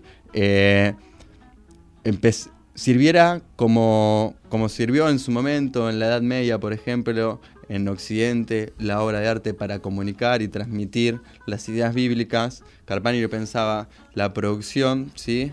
Eh, artística como forma de, eh, de transmisión de información, ¿sí? de culturización del obrero, de propaganda. ¿sí? Entonces, bueno, el mural un poco busca eso, ¿no?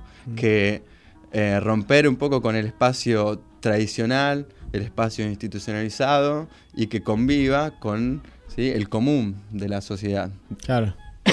Sí, sí, como vos decías la Edad Media, pero también me lleva a mí a lo que eran los frisos o lo que era todo el, el desarrollo de las pirámides de Egipto, ¿no? Eh, contando historias, más allá si esa historia es verdadera o no, porque la contaban aquellos que tenían el poder, pero bueno, era una información como plural. Estaba ahí para ser vista y ser leída por aquellos que pudieran y, y documentada un poco. ¿Querés que hagamos una pausa ahora y vamos con la publicidad y continuamos Dale, con más Francisco Averio en estado beta?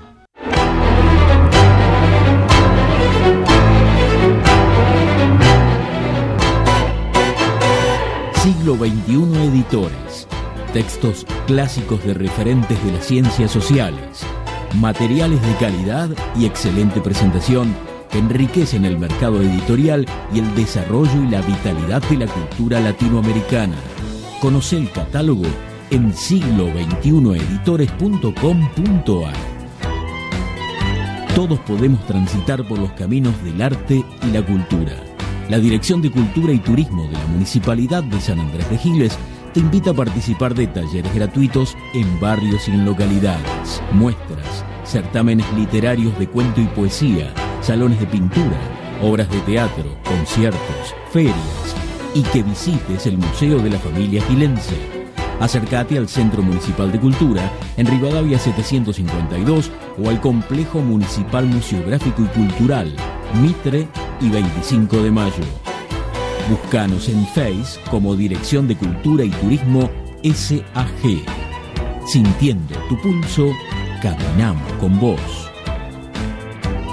80 Mundos, agencia de viajes. Somos una pequeña empresa que desde 1996 trabajamos en la promoción de viajes y turismo, generando y valorando la confianza con nuestros clientes. Nuestra casa central está ubicada en San Andrés de Giles, en Alcina 432, teléfono 02325 440741. También estamos en San Antonio de Areco y en Capital Federal. Visita nuestro sitio www.80mundos.tour.ar y conoce nuestras propuestas. 80 Mundos, agencia de viajes. Frigorífico Constanzo, verdaderamente del campo a su mesa. Tenemos los mejores cortes de cerdo, lechón, cordero, chivito y todos los productos de granja. Visita nuestros locales en San Andrés de Giles, Rivadavia y Suero, en Mercedes, Avenida 17 entre 26 y 28, en Luján, Avenida Carlos Pellegrini 1371. Buscanos en Facebook y conocé nuestras ofertas. Frigorífico Costanzo, verdaderamente del campo a su mesa. Acércate a la experiencia DirecTV con CG Comunicaciones. Con DirecTV podés disfrutar de la cobertura más completa de las mejores ligas de fútbol del mundo. Llegamos a todos lados, más de 54 canales en HD. Podés mirar online lo mejor de DirecTV, donde y cuando quieras desde tu computadora, tablet o teléfono celular. Además, podés grabar en vivo todos tus programas favoritos. DirecTV tiene la mejor imagen y el mejor sonido. Comunicate al teléfono 02325 1568 5085 o 02325 44 26 14. Visita nuestro local en Rivadavia 674 San Andrés de Giles. También somos agente oficial de Movistar. Acercate y conoce a CG Comunicaciones.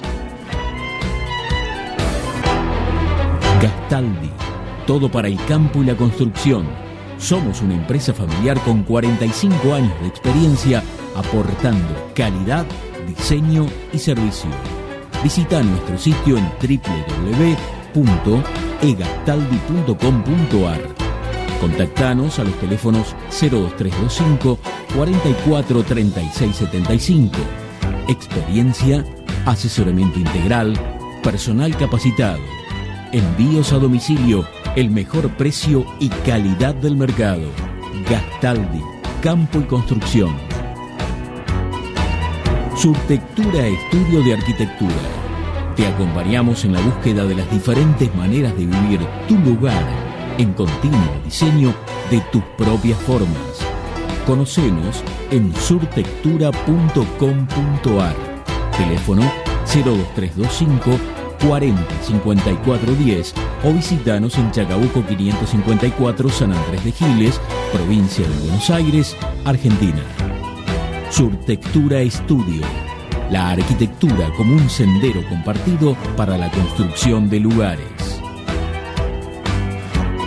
Verónica Peloy, abogada, civil, familia, sucesiones, daños, comercial, sociedades. Días y horarios de atención, lunes, miércoles y viernes, de 17.30 a 20 en Sarmiento 221. Teléfono 02325 1565 0240. Verónica Peloy, abogada. Más limpio. Te presentamos una nueva manera de cuidar la higiene de tu hogar protegiendo al medio ambiente. Más limpio.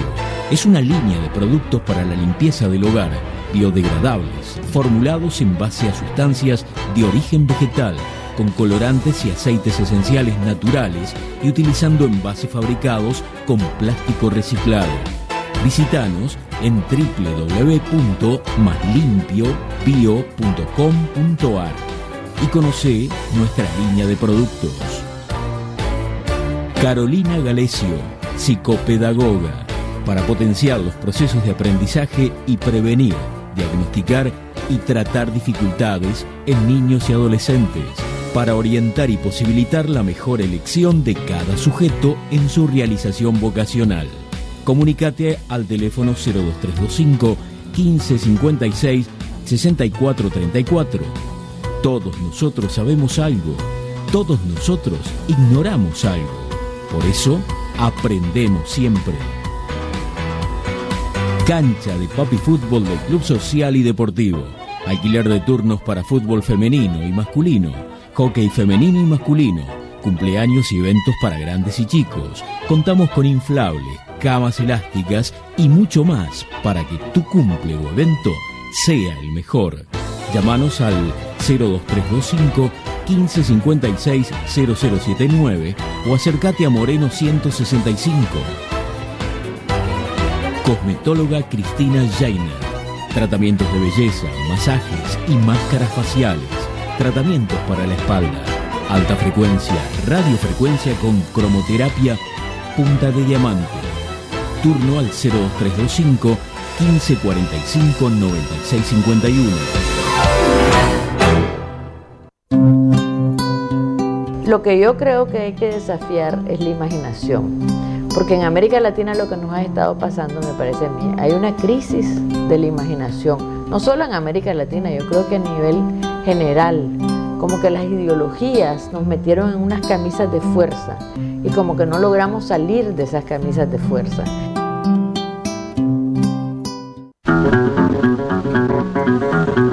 Y continuamos con más estado beta y con Francisco Averio, que veníamos hablando eh, eh, como vertiginoso, esto es como tirarse en paracaídas, sobre arte y de este periodo, este momento que elegiste, que sería como la tercera columna que armaste, de la modernización, del modernismo, perdón, a la posmodernismo. ¿no? Estamos en ese periodo.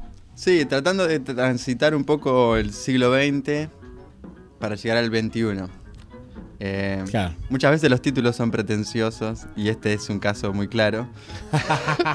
Eh, pero bueno, es como para ordenarnos un poco y... Y tirar, tiene ficha. Claro, obviamente. Mejor que sobre no falta.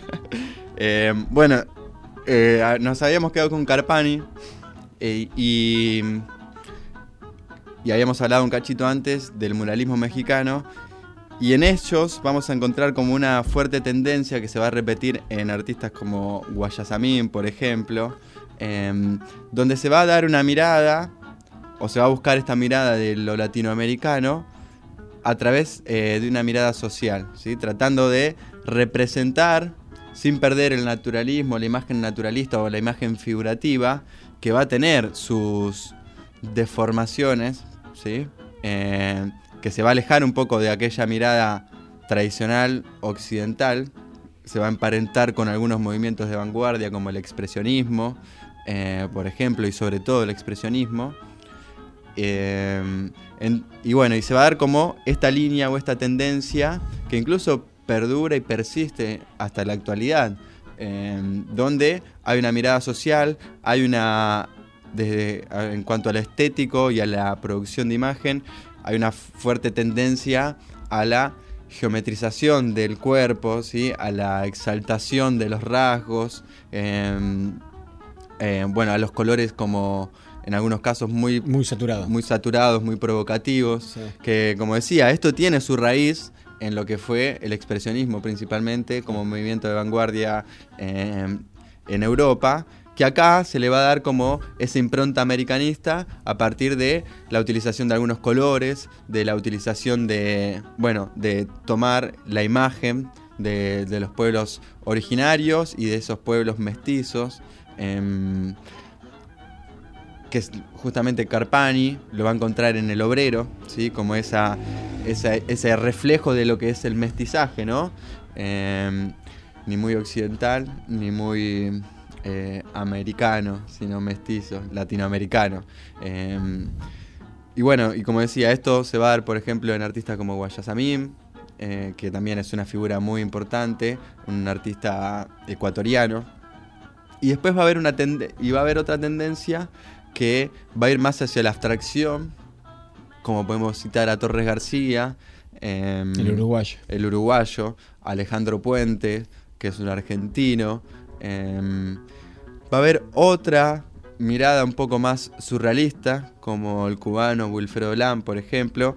Y acá podemos ubicar, ¿sí? que si bien no es surrealismo, porque tampoco la obra de Wilfredo Lam es surrealista, em, el antropomorfismo tiene algo de esto, ¿no? Mm. Em, pero bueno, en todas notamos como esta conciencia, ¿sí? De rescatar lo, latinoamericano, exactamente. Eh, Tarsilo Domaral tiene la obra, mm, que no me acuerdo bien ahora cómo se llama, eh, buscaba mucho por ahí lo simbólico y la exageración ¿no? de, las personas. En el caso de Tarsila y el antropomorfismo, que es un movimiento que no lo dijimos que se da en Brasil, eh, década del 30, 40, eh, se toma, obviamente, en Brasil hay una fuerte carga de lo africano, entonces se va a tomar un poco la, lo africano, eh, se va a mirar, obviamente, a movimientos de vanguardia, como fue el cubismo, ¿sí? como fue el fobismo, más, sobre todo en la parte de color. Y entonces, esto que decías vos al principio, ¿no? De encontrar o sacar elementos de un lugar, de otro, de otro, y conformar un objeto nuevo. Eh, en el caso de la geometrización, por ejemplo, va a haber como una fuerte tendencia y una mirada, ¿sí? Eh, a las producciones, sobre todo el textil, que fue una producción muy rica en la mayoría de las culturas originarias, sobre todo en los Andes, que también tiene su correlato en lo que fue el expresionismo abstracto, parte del expresionismo abstracto que se da en Norteamérica, por ejemplo, que de hecho em, se habla de, de, que, aunque ellos lo negaron, ¿sí? como Barnett Newman, por ejemplo, eh, negaron la influencia de Torres García. Em, había un diálogo, ¿sí? o por lo menos tenían búsquedas muy similares, y era lógico que siguiera un diálogo. ¿sí? Pero si pensamos en el expresionismo abstracto, ¿sí? incluso Pollock habla que Pollock, Jackson Pollock, el inventor del dripping, ¿sí? del chorreado, de la técnica del chorreado, pintor norteamericano. Que no es eh, tan así ni tan simple. No, es tan simple, no, no, es, que tiro pintura y ya. No, totalmente. Eh, de hecho, él llega a la utilización del, de la utilización de esmalte sintético para los cuadros a partir de unos talleres que hizo con David Alfaro Siqueiros, el muralista mexicano, que, eh, que es quien realizó un mural acá en Buenos Aires, ¿sí? que está eh, hoy está en el Museo del Bicentenario, se lo extrajo, ¿sí? que estaba en la quinta de Fontana, si mal no recuerdo, un periodista. Eh, bueno, Siqueiros hizo un mural acá. Y él empieza a experimentar no solo con, o sea, si bien era uno de estos muralistas mexicanos que trabajaban con la estética americanista, todo esto que decíamos, también empieza a experimentar con el material, ¿sí? A la hora de, bueno, de encontrar eh, recursos viables para justamente la, la pintura de muro. ¿sí? Claro. Eh, entonces empieza a experimentar con materiales, ¿sí? Como el esmalte sintético, por ejemplo. Y mm, da unos talleres eh, en Estados Unidos a los cuales asiste Jackson Pollock y él a partir de ahí empieza ¿sí? a jugar o a experimentar con materiales no tradicionales, materiales no nobles, ¿sí? dentro de lo que había sido la producción artística hasta el momento. O sea, no con óleo, sino utilizar eh, materiales industriales. Eh, y también va a decir Pollock en algunas entrevistas o escritos que ha hecho de que él se inspiró mucho en pinturas rupestres ¿sí? de algunos eh, pueblos de Norteamérica.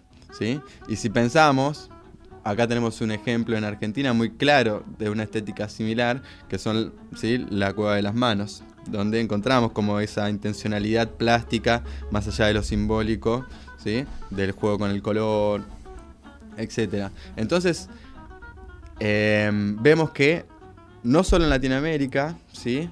Sino que también en Norteamérica se da en, en parte porque contemporáneo a ellos estaba el pop, que es totalmente lo opuesto, ¿no? El arte pop, que está como... Si bien había una suerte de crítica, Sí, ¿sí? o, por mercado, metáfora sí. burlona eh, de lo que era la cultura del consumo, etcétera, ¿sí? Eh, va a haber como una mirada o una conciencia de, bueno, pensar, ¿sí? Desde lo que habitó antes de la conquista o antes, ¿sí? Del cruce de culturas entre América y Occidente.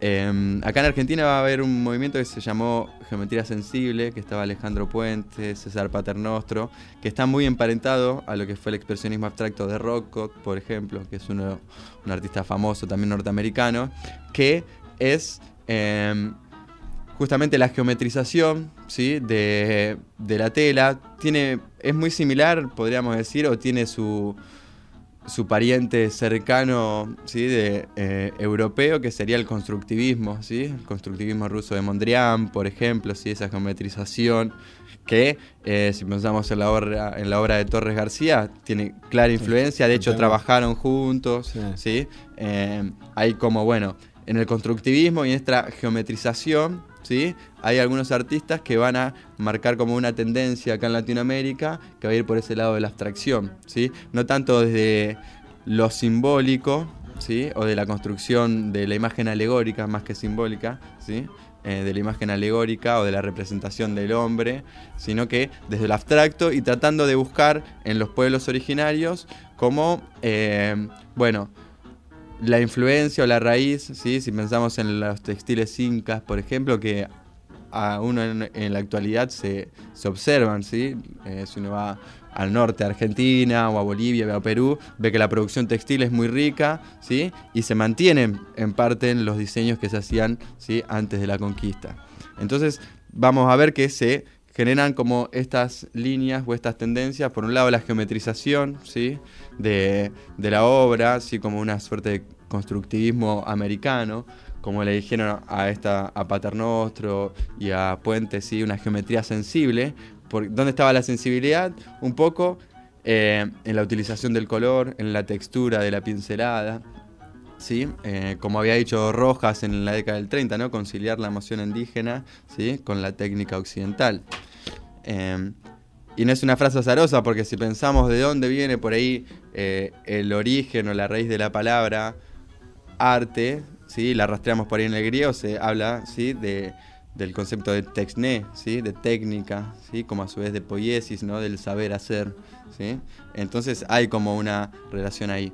Y bueno, entonces se va a basar en esto, ¿no? como en ese diálogo que es en un punto dar cuenta justamente de esta fusión, ¿sí? de esta terceridad en tanto latinoamericanos. ¿sí? Eso desde el punto de vista de lo pictórico. Y para cerrar me gustaría dejar algunos ejemplos eh, que no sé si Emi tiene las imágenes ahí, que son dos artistas contemporáneos, eh, incluso son uno que ya no porque se jubiló, está muy grande, pobrecito, pero docentes de la UNA, que es Alfredo Portillos, por un lado, que él va a tomar más, eh, lo, voy a tomar como ejemplo de lo que fue los movimientos eh, más performáticos o de happening, y Juan Maffi, que hasta hace poquito tiempo hubo una exposición muy linda en el Museo de la Cárcova de él, una retrospectiva. Em, bueno, como dos tendencias ¿sí? que se dan adaptándose un poco a lo que va sucediendo también con, ya no vamos a hablar de Occidente, sino a partir de la posmodernidad podemos hablar ¿no? de, una cultura más global, ¿sí? O de ya no un, polo, algo tan fuerte, sino que algo más generalizado. Entonces, una atomización. Digamos que los procesos eh, de producción artística, ¿sí? Eh, van a ser similares, nada más que encontramos en América, ¿sí? Gracias. Eh, al hombre, iba a decir gracias a Dios, pero no, no, no, entraba esa frase, ¿no? Eh, gracias justamente a la producción del hombre, como eh, esta conciencia o este rescate de lo originario, ¿sí? Y bueno, que tiene que ver un poco con eh, una palabra que va a decir Kush, que también muy interesante, que él habla de una geocultura, ¿sí? y la voy a leer, dice, la obra debe ser leída geoculturalmente a partir de una cultura que se instala en la tierra y en el espacio, ¿sí? Como decir, él va a hablar como una construcción de un nuevo espacio, ¿sí? La obra como un nuevo espacio que está profundamente arraigado ¿sí? a, ese suelo. Por eso va a hablar de la geocultura, ¿no? Va incluso a decir esto de un universal situado, ¿sí? A diferencia del universal occidental que busca, ¿sí? Eh, la totalización ¿sí? o la expansión de esa universalidad, él habla de un universal situado, es decir, ideas comunes que hacen al hombre de, en un determinado sitio. Claro, pensemos, volviendo también al arte, pero tomando la arquitectura por ahí, los no lugares, los aeropuertos, los shoppings y demás, que son lugares que uno puede encontrar en cualquier parte del mundo, son iguales y no se diferencian. Claro. Uno puede estar en cualquier aeropuerto del mundo y es un aeropuerto, no es ningún lugar. Todo lo contrario la ruina de Machu Picchu. Tal cual. O digo ruinas porque no hay nadie hoy, ¿no? Bueno, hay como una fuerte tendencia en lo que es el arte hegemónico, ¿sí? De los 90 y de lo que es el siglo XXI que estamos transitando, ¿sí? A la intervención de estos no lugares y a trabajar a partir de los no lugares. Claro. Lo interesante es que en el caso de América, tipos como Alfredo Portillos o artistas como Alfredo Portillos, ¿sí? buscan en la realización performática, en la producción de happening, que van a estar íntimamente ligadas a los rituales que se realizaban aquí en América y que aún hoy se realizan, ¿sí? Em, como bueno, esa espiritualidad de la que hablábamos, en la cual, eh, de la cual el hombre occidental, ¿sí? que entra en crisis con la posmodernidad, lo sentía como una carencia, entonces empieza a buscar ¿sí? en otras culturas como el, abrigo espiritual que le estaba faltando en esta emancipación del Dios, ¿sí? ese Dios que había muerto según Nietzsche. Eh, entonces, artistas como Portillos, artistas como Juan Maffi, vuelven a darle como ese sentido de espiritualidad a la producción artística, ¿sí? a través de, en el caso de Portillos, de performance, de happening, que remiten siempre a rituales, ¿sí? sobre todo rituales de culturas originarias del continente, ¿sí? mezclándola con símbolos. ¿sí? Eh, contemporáneos que hablan de, de, ese mestizaje. En el caso de Maffi con demonios, tiene demonios y demás, ¿no? Claro, él toma bueno, eh, hay un concepto lindo, es un tipo... un amor. Un amor, tal cual. Eh, Kush va a plantear la idea de lo tenebroso, pero ya sería entrar eh, en, otro, en otro tema, ¿no? Pero en Juan Maffi se ve mucho eso, ¿sí?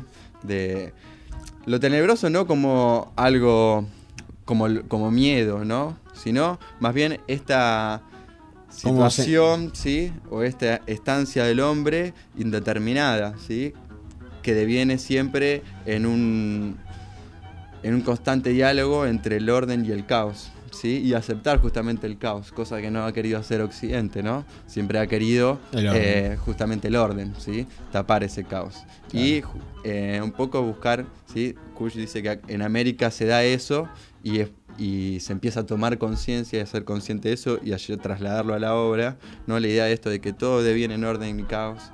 ¿sí? Una performance todo puede suceder, ¿no? El arte vivo, justamente como se dice, un arte vivo, ¿eh? que todo puede venir en una cosa o en la otra, y está bueno aceptar eso, ¿no? Eh, el caso de, de los del oscurantismo, de, de esto que decías vos, de los medios de lo monstruoso, eh, habla un poco de, de esa ¿sí? sensación de falta, ¿no? ¿Sí? De esa indigencia del hombre, ¿sí? Que está ahí, ¿sí? Entre lo natural, lo humano y lo divino. Claro. ¿sí? Siempre. Y volviendo al tema que abríamos un poco, sabiendo que en el 30 o todo en ese periodo, en esas dos guerras, eh, nosotros nos dimos cuenta que podemos ser monstruosos. Tal cual. Sí, sí. Teniendo ahí, eso adentro. Ahí saltó la ficha. Sí, sí, para mí, mm, digo, más allá de que siempre hubo proceso, ¿no? Los egipcios, los esclavos en, en Grecia, eh, ciertos pequeños genocidios, ¿no? Gengis Khan, lo que hizo los mongoles, sí. el imperio. Hubo siempre imperios persas, digo, no, hubo de todo. Pero bueno, en una época donde el mundo era más global, donde era todo, donde se sabía lo que iba a acontecer y lo que se podía producir, se hizo igual. Esa conciencia de sí mismo creo que es lo que produce la monstruosidad. Era distinto. Aparte, uno produce daño a través de una máquina, diferente a otro periodo donde los combates eran cuerpo a cuerpo, el hombre con el hombre luchaba, el ser contra el ser. En cambio acá directamente estaba enajenado de sí mismo y por- pro- producía un daño irreversible que hasta el día de hoy queda tenemos esa huella. Eh, ahí hay algo monstruoso. Exacto. Ahí conocimos la monstruosidad. Fran, eh, ¿tenés algo más que querías compartirnos? Em, bueno, espero que se haya entendido. Me parece que hoy fue medio así como. Y si no, que escuchen de un lado a otro. Sino que, claro. Y cualquier cosa me pueden Claro, escribir, preguntar, podemos pasar bibliografía.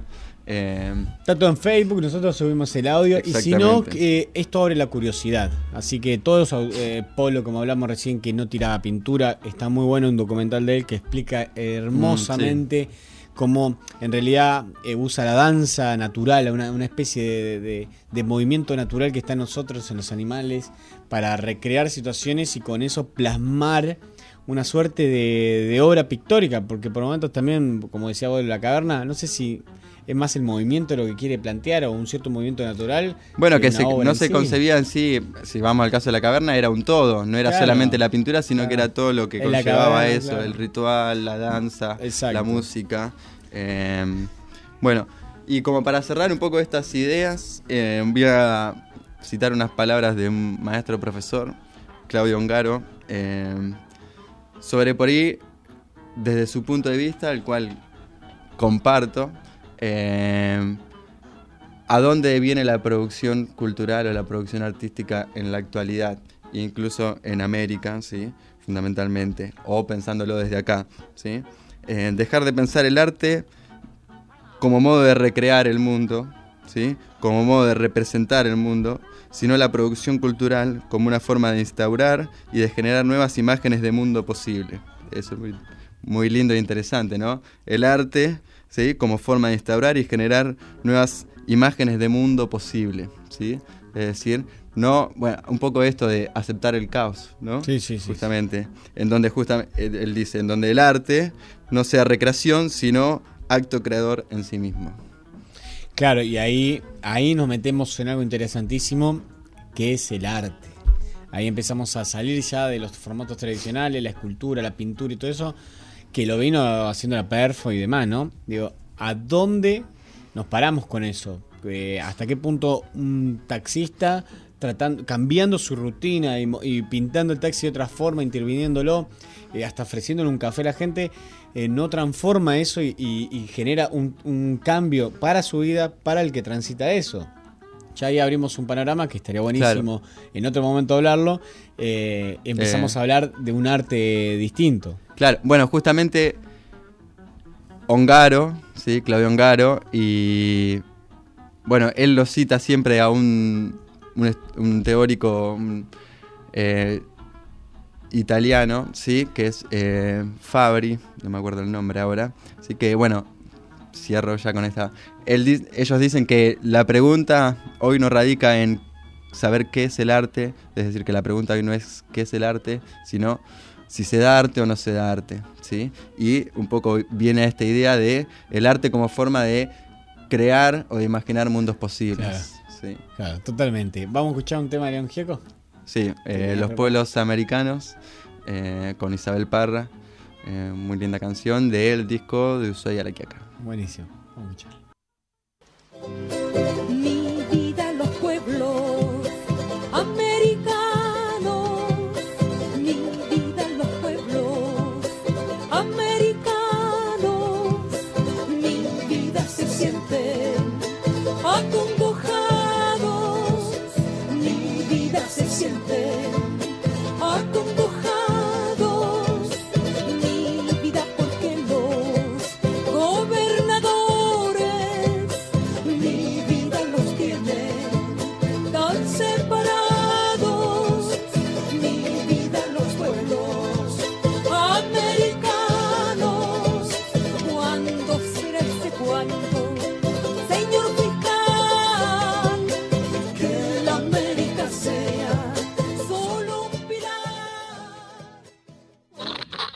De las cosas que dijiste me parece muy acertada, aventurero, porque yo creo que esta vida es una saga, es una gran aventura y hace falta mucho valor para vivirla profundamente, o si no me quedo quieto en una esquina, me caso con la primera que conozco, me hago solamente de un club de fútbol, voto siempre a la derecha o a la izquierda y se acabó. ¡La puta! ¡Que vale la pena estar vivo! Hasta el próximo martes con más Estado Beta. ¡Seamos libres! ¡Que lo demás no importa nada!